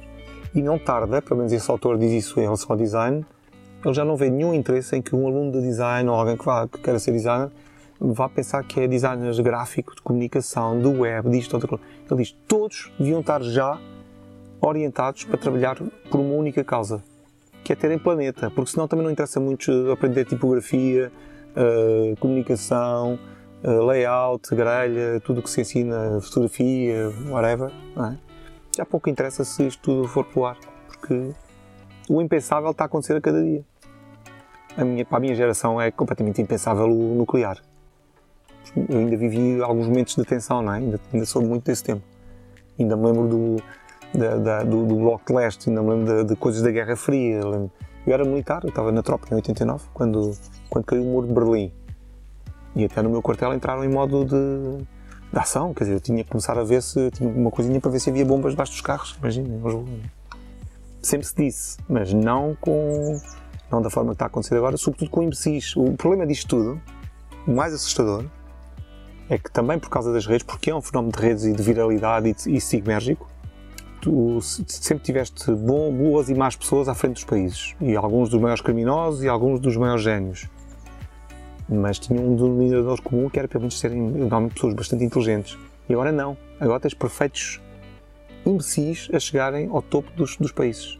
E basta olhar para os Trumps e Bolsonaros e, e quejandos para perceber que chegam, chegam ao topo das instituições e, sobretudo, no, no caso de um país, gente que não sabe, pá, não sabe somar 2 mais 2. Não sabe. Portanto, acabamos em grande, não é? Sim. Mas uh, para deixar uma nota de esperança, há, uma, há, toda uma geração, e é a vossa também, e, e, já não é uma questão geracional, também há essa mudança. É gente também da minha idade e alguns muito mais velhos, alguns que a gente se calhar pode dizer já está mais para lá do que para cá, e que são os mais ativos e que estão a fazer mais coisas. Eu conheço muita gente assim. Os maiores ativistas da bicicleta em Lisboa, espero que esteja vivo, havia um senhor que tinha já 90 anos e que era o maior ativista a pedalar em Lisboa e ainda não havia ciclovias, não havia nada. Portanto, um, 90 anos, e era ele a mostrar como é que se faz. Sim, é possível andar em Lisboa, e eu tenho 90 anos. Pronto, e andava, não é? Ah, e outros, e outros muito jovens, como a Thunberg, não é? agora que se fala menos dela, com a pandemia parece que a apagaram do mapa, mas foi preciso uma menina de 16 anos dizer à sexta-feira passa não ir às aulas e vamos estar à frente da escola, porque foi só isso que ela fez. É, só isso, quer dizer, ela não tinha um plano definido, não é? Começaram logo os, os conspiradores, os pais, pais é que pensavam, vai ganhar muito dinheiro com isto. Tal. Mas não, é só uma miúda a reagir à, vida que lhe está a ser sorripiada. Não? É? Uma miúda inteligente, por isso, e consegue perceber: eu não vou ter vida, eu vou. Eu vou. Depois da máscara e depois da pandemia, comecei a dizer aos meus alunos: vocês têm que estar atentos a estas coisas e têm que batalhar por elas. Não deixar isso aos imbecis da minha geração que não fizeram o que tinham a fazer. Quando, tinham, quando eu tinha 20, 30 anos, eu devia ter feito o que vocês agora têm que fazer por mim e por todos. Uh, porque senão não há futuro para nenhum de nós. E andámos dois anos de máscara e incomodou-nos muito. Mas os nossos, uh, se calhar os meus netos, vão andar de máscara assim que saírem à rua. Logo. Ninguém vai andar na rua sem andar sempre com uma máscara. Porque o ar vai ser tão irrespirável que não é, não é possível. E, e pronto. Enfim, Fernando, choremos. a conversa vai, vai longa, mas não choremos, não choremos. Vamos reagir, reagir e fazer. Sim, a conversa, a conversa, vai longa, mas, mas foi, foi muito boa. E fora das cidades, Carlos, as coisas vão mudar fora das cidades. Isso eu acredito piamente. É fora das cidades que as coisas vão começar a acontecer. Um, há, eu, tava, eu tive aqui a decretar quase a morte da empresa, não é? Há também a morte da cidade. Eu passei por Lisboa e é, é um, há um. sente-se no ar. Aqui os meus amigos de Lisboa e, e, e conheço muita gente, aliás, com, em posições de poder na cidade e que me desculpem, mas eu sinto que a cidade está, está a regredir, está a morrer e, e toda a gente quer ir dali para fora. Ainda há dias eu publiquei, né? disse mesmo, porque alguém me perguntou o que é que mais gostas de fazer em Lisboa? E disse sair, sair de cá. Eu, eu assim que chego a Lisboa conto os dias para poder sair e vir outra vez para aqui. Um, porque aqui ainda há uma, uma coisa genuína, ainda há um pé na terra. Um, e há a vontade, a vontade de fazer coisas aqui, pá, pronto, de, de, de ser relevante para, para, para, simplificar aqui o discurso. Ser relevante. E em Lisboa já não se sente que se é relevante em coisa nenhuma. Porque sucumbiu todo ao dinheiro fácil do turismo. Depois é estúpido porque os turistas também andam à procura do autêntico. Os turistas sou eu, sou eu também quando vou a Barcelona, ou quando vou a Paris ou quando vou a Londres. E eu não quero ir lá, chegar lá e ver, olha, há pastéis nata Percebes? Há uma globalização do gosto, também não é novo, nem a expressão é minha. Um, tal como não quero estar aqui na Torre Fundeira ir ao restaurante e, e ser sempre o mesmo o bitoca à lisboeta e o pastel de bacalhau e outra coisa qualquer. Aliás, geralmente passo-me logo, vocês têm coisas espetaculares aqui e vai-me dar um pastel de bacalhau. Claro, ou, ou, Se forem inteligentes, dizem pastel de bacalhau e todo o país. Ah, Ok, então pronto, aí tem razão. Pronto. Não, ou existir um casino, ou existir. Eh, sim, sim, sim, sim. Quer começar outra vez a fazer tudo o que há de errado. Tudo o que há de errado. Sim. Quando o que é preciso é, é ter a coragem. Eu lembro bem da primeira vez que fui a, para me calar, para eu não me calo. Um, fui a Menorca, por duas ou três vezes fui fazer férias com a Ana e com os meus a Menorca. E chocou-me, durante 10 minutos chocou-me, depois percebi que inteligência este gajo e que coragem. Pá. Aquilo é uma pequena ilha, são reserva da biosfera aluguei um carro, porque não era possível andar lá de outra maneira. Não tem propriamente transportes que nos pudessem levar a todo lado. Em Menorca, queres ir a qualquer praia, o carro fica a um quilómetro da praia, quer queres, quer não. Está lá o parque bem grande, preparado para deixares o carrinho, mas também só deixas se eles te disserem que ainda há espaço na praia para tu ires. Porque senão eles dizem, estão a fila de carros, eles chegam a 10 carros, 15 carros, e a partir daquele carro dizem, pode começar a dar a volta, a praia está cheia, não, não comporta mais gente controlam completamente o número de pessoas que querem ter nas praias e acabou. E, e como é que isso aconteceu? Porque concorreram a ser reserva da biosfera e aquilo tem regras. Claro. As vossas praias têm que continuar impolutas, não podem ter, não podem ter turismo de massas, não podem ter, não, não podem fazer hotéis com 15 andares à beira de, da, da praia, não podem fazer uma série de coisas, mas por outro lado vão ter montes de apoios para isto, para aquilo, os, os residentes vão ter isenção disto e do outro, não sei quantos. Uh, e os gajos apostaram nisso, apostaram nisso. E é espetacular. Se algum dia tiveram evitando agosto, porque apesar de tudo agosto uhum. é bastante gente, mas mesmo em agosto ainda é muito bom. Uh, e é um bom exemplo de como, como é possível e é sustentável fazer daquela maneira. E aqui é esse desafio também. Estas zonas todas é esse desafio. Não sucumbir ao fácil, não sucumbir ao, às uh, hordas de turistas. Então, desfuturizar. Desfuturizar. Sim, é assim com quase, com quase tudo. O que implica parar. E aí vem a, co a, a coisa boa. Tu estás num sítio e estás em Abrantes e estamos agora aqui e aqui às vezes dizemos aqui o tempo parece que parou, mas dizemos isto como quem diz esta malta não evoluiu. Ainda quer, é, pronto. Ah, mas acho que cada vez mais as pessoas não dizem isso nesse sentido. Não, mas pois não, pois não. Já não dizem. dizem aqui o tempo parou. Agora quando diz o tempo parou aqui é bom. Sim, sim. Aqui consigo estar sincronizado com o tempo e o lugar. Sim. E assim termina mais uma edição especial do Aqui Entre Nós, o podcast semanal da Turismo Centro de Portugal. Esperamos que esteja a divertir-se nestes dias quentes pelo centro de Portugal. Até para a semana! Turismo Centro de Portugal, um país dentro do país.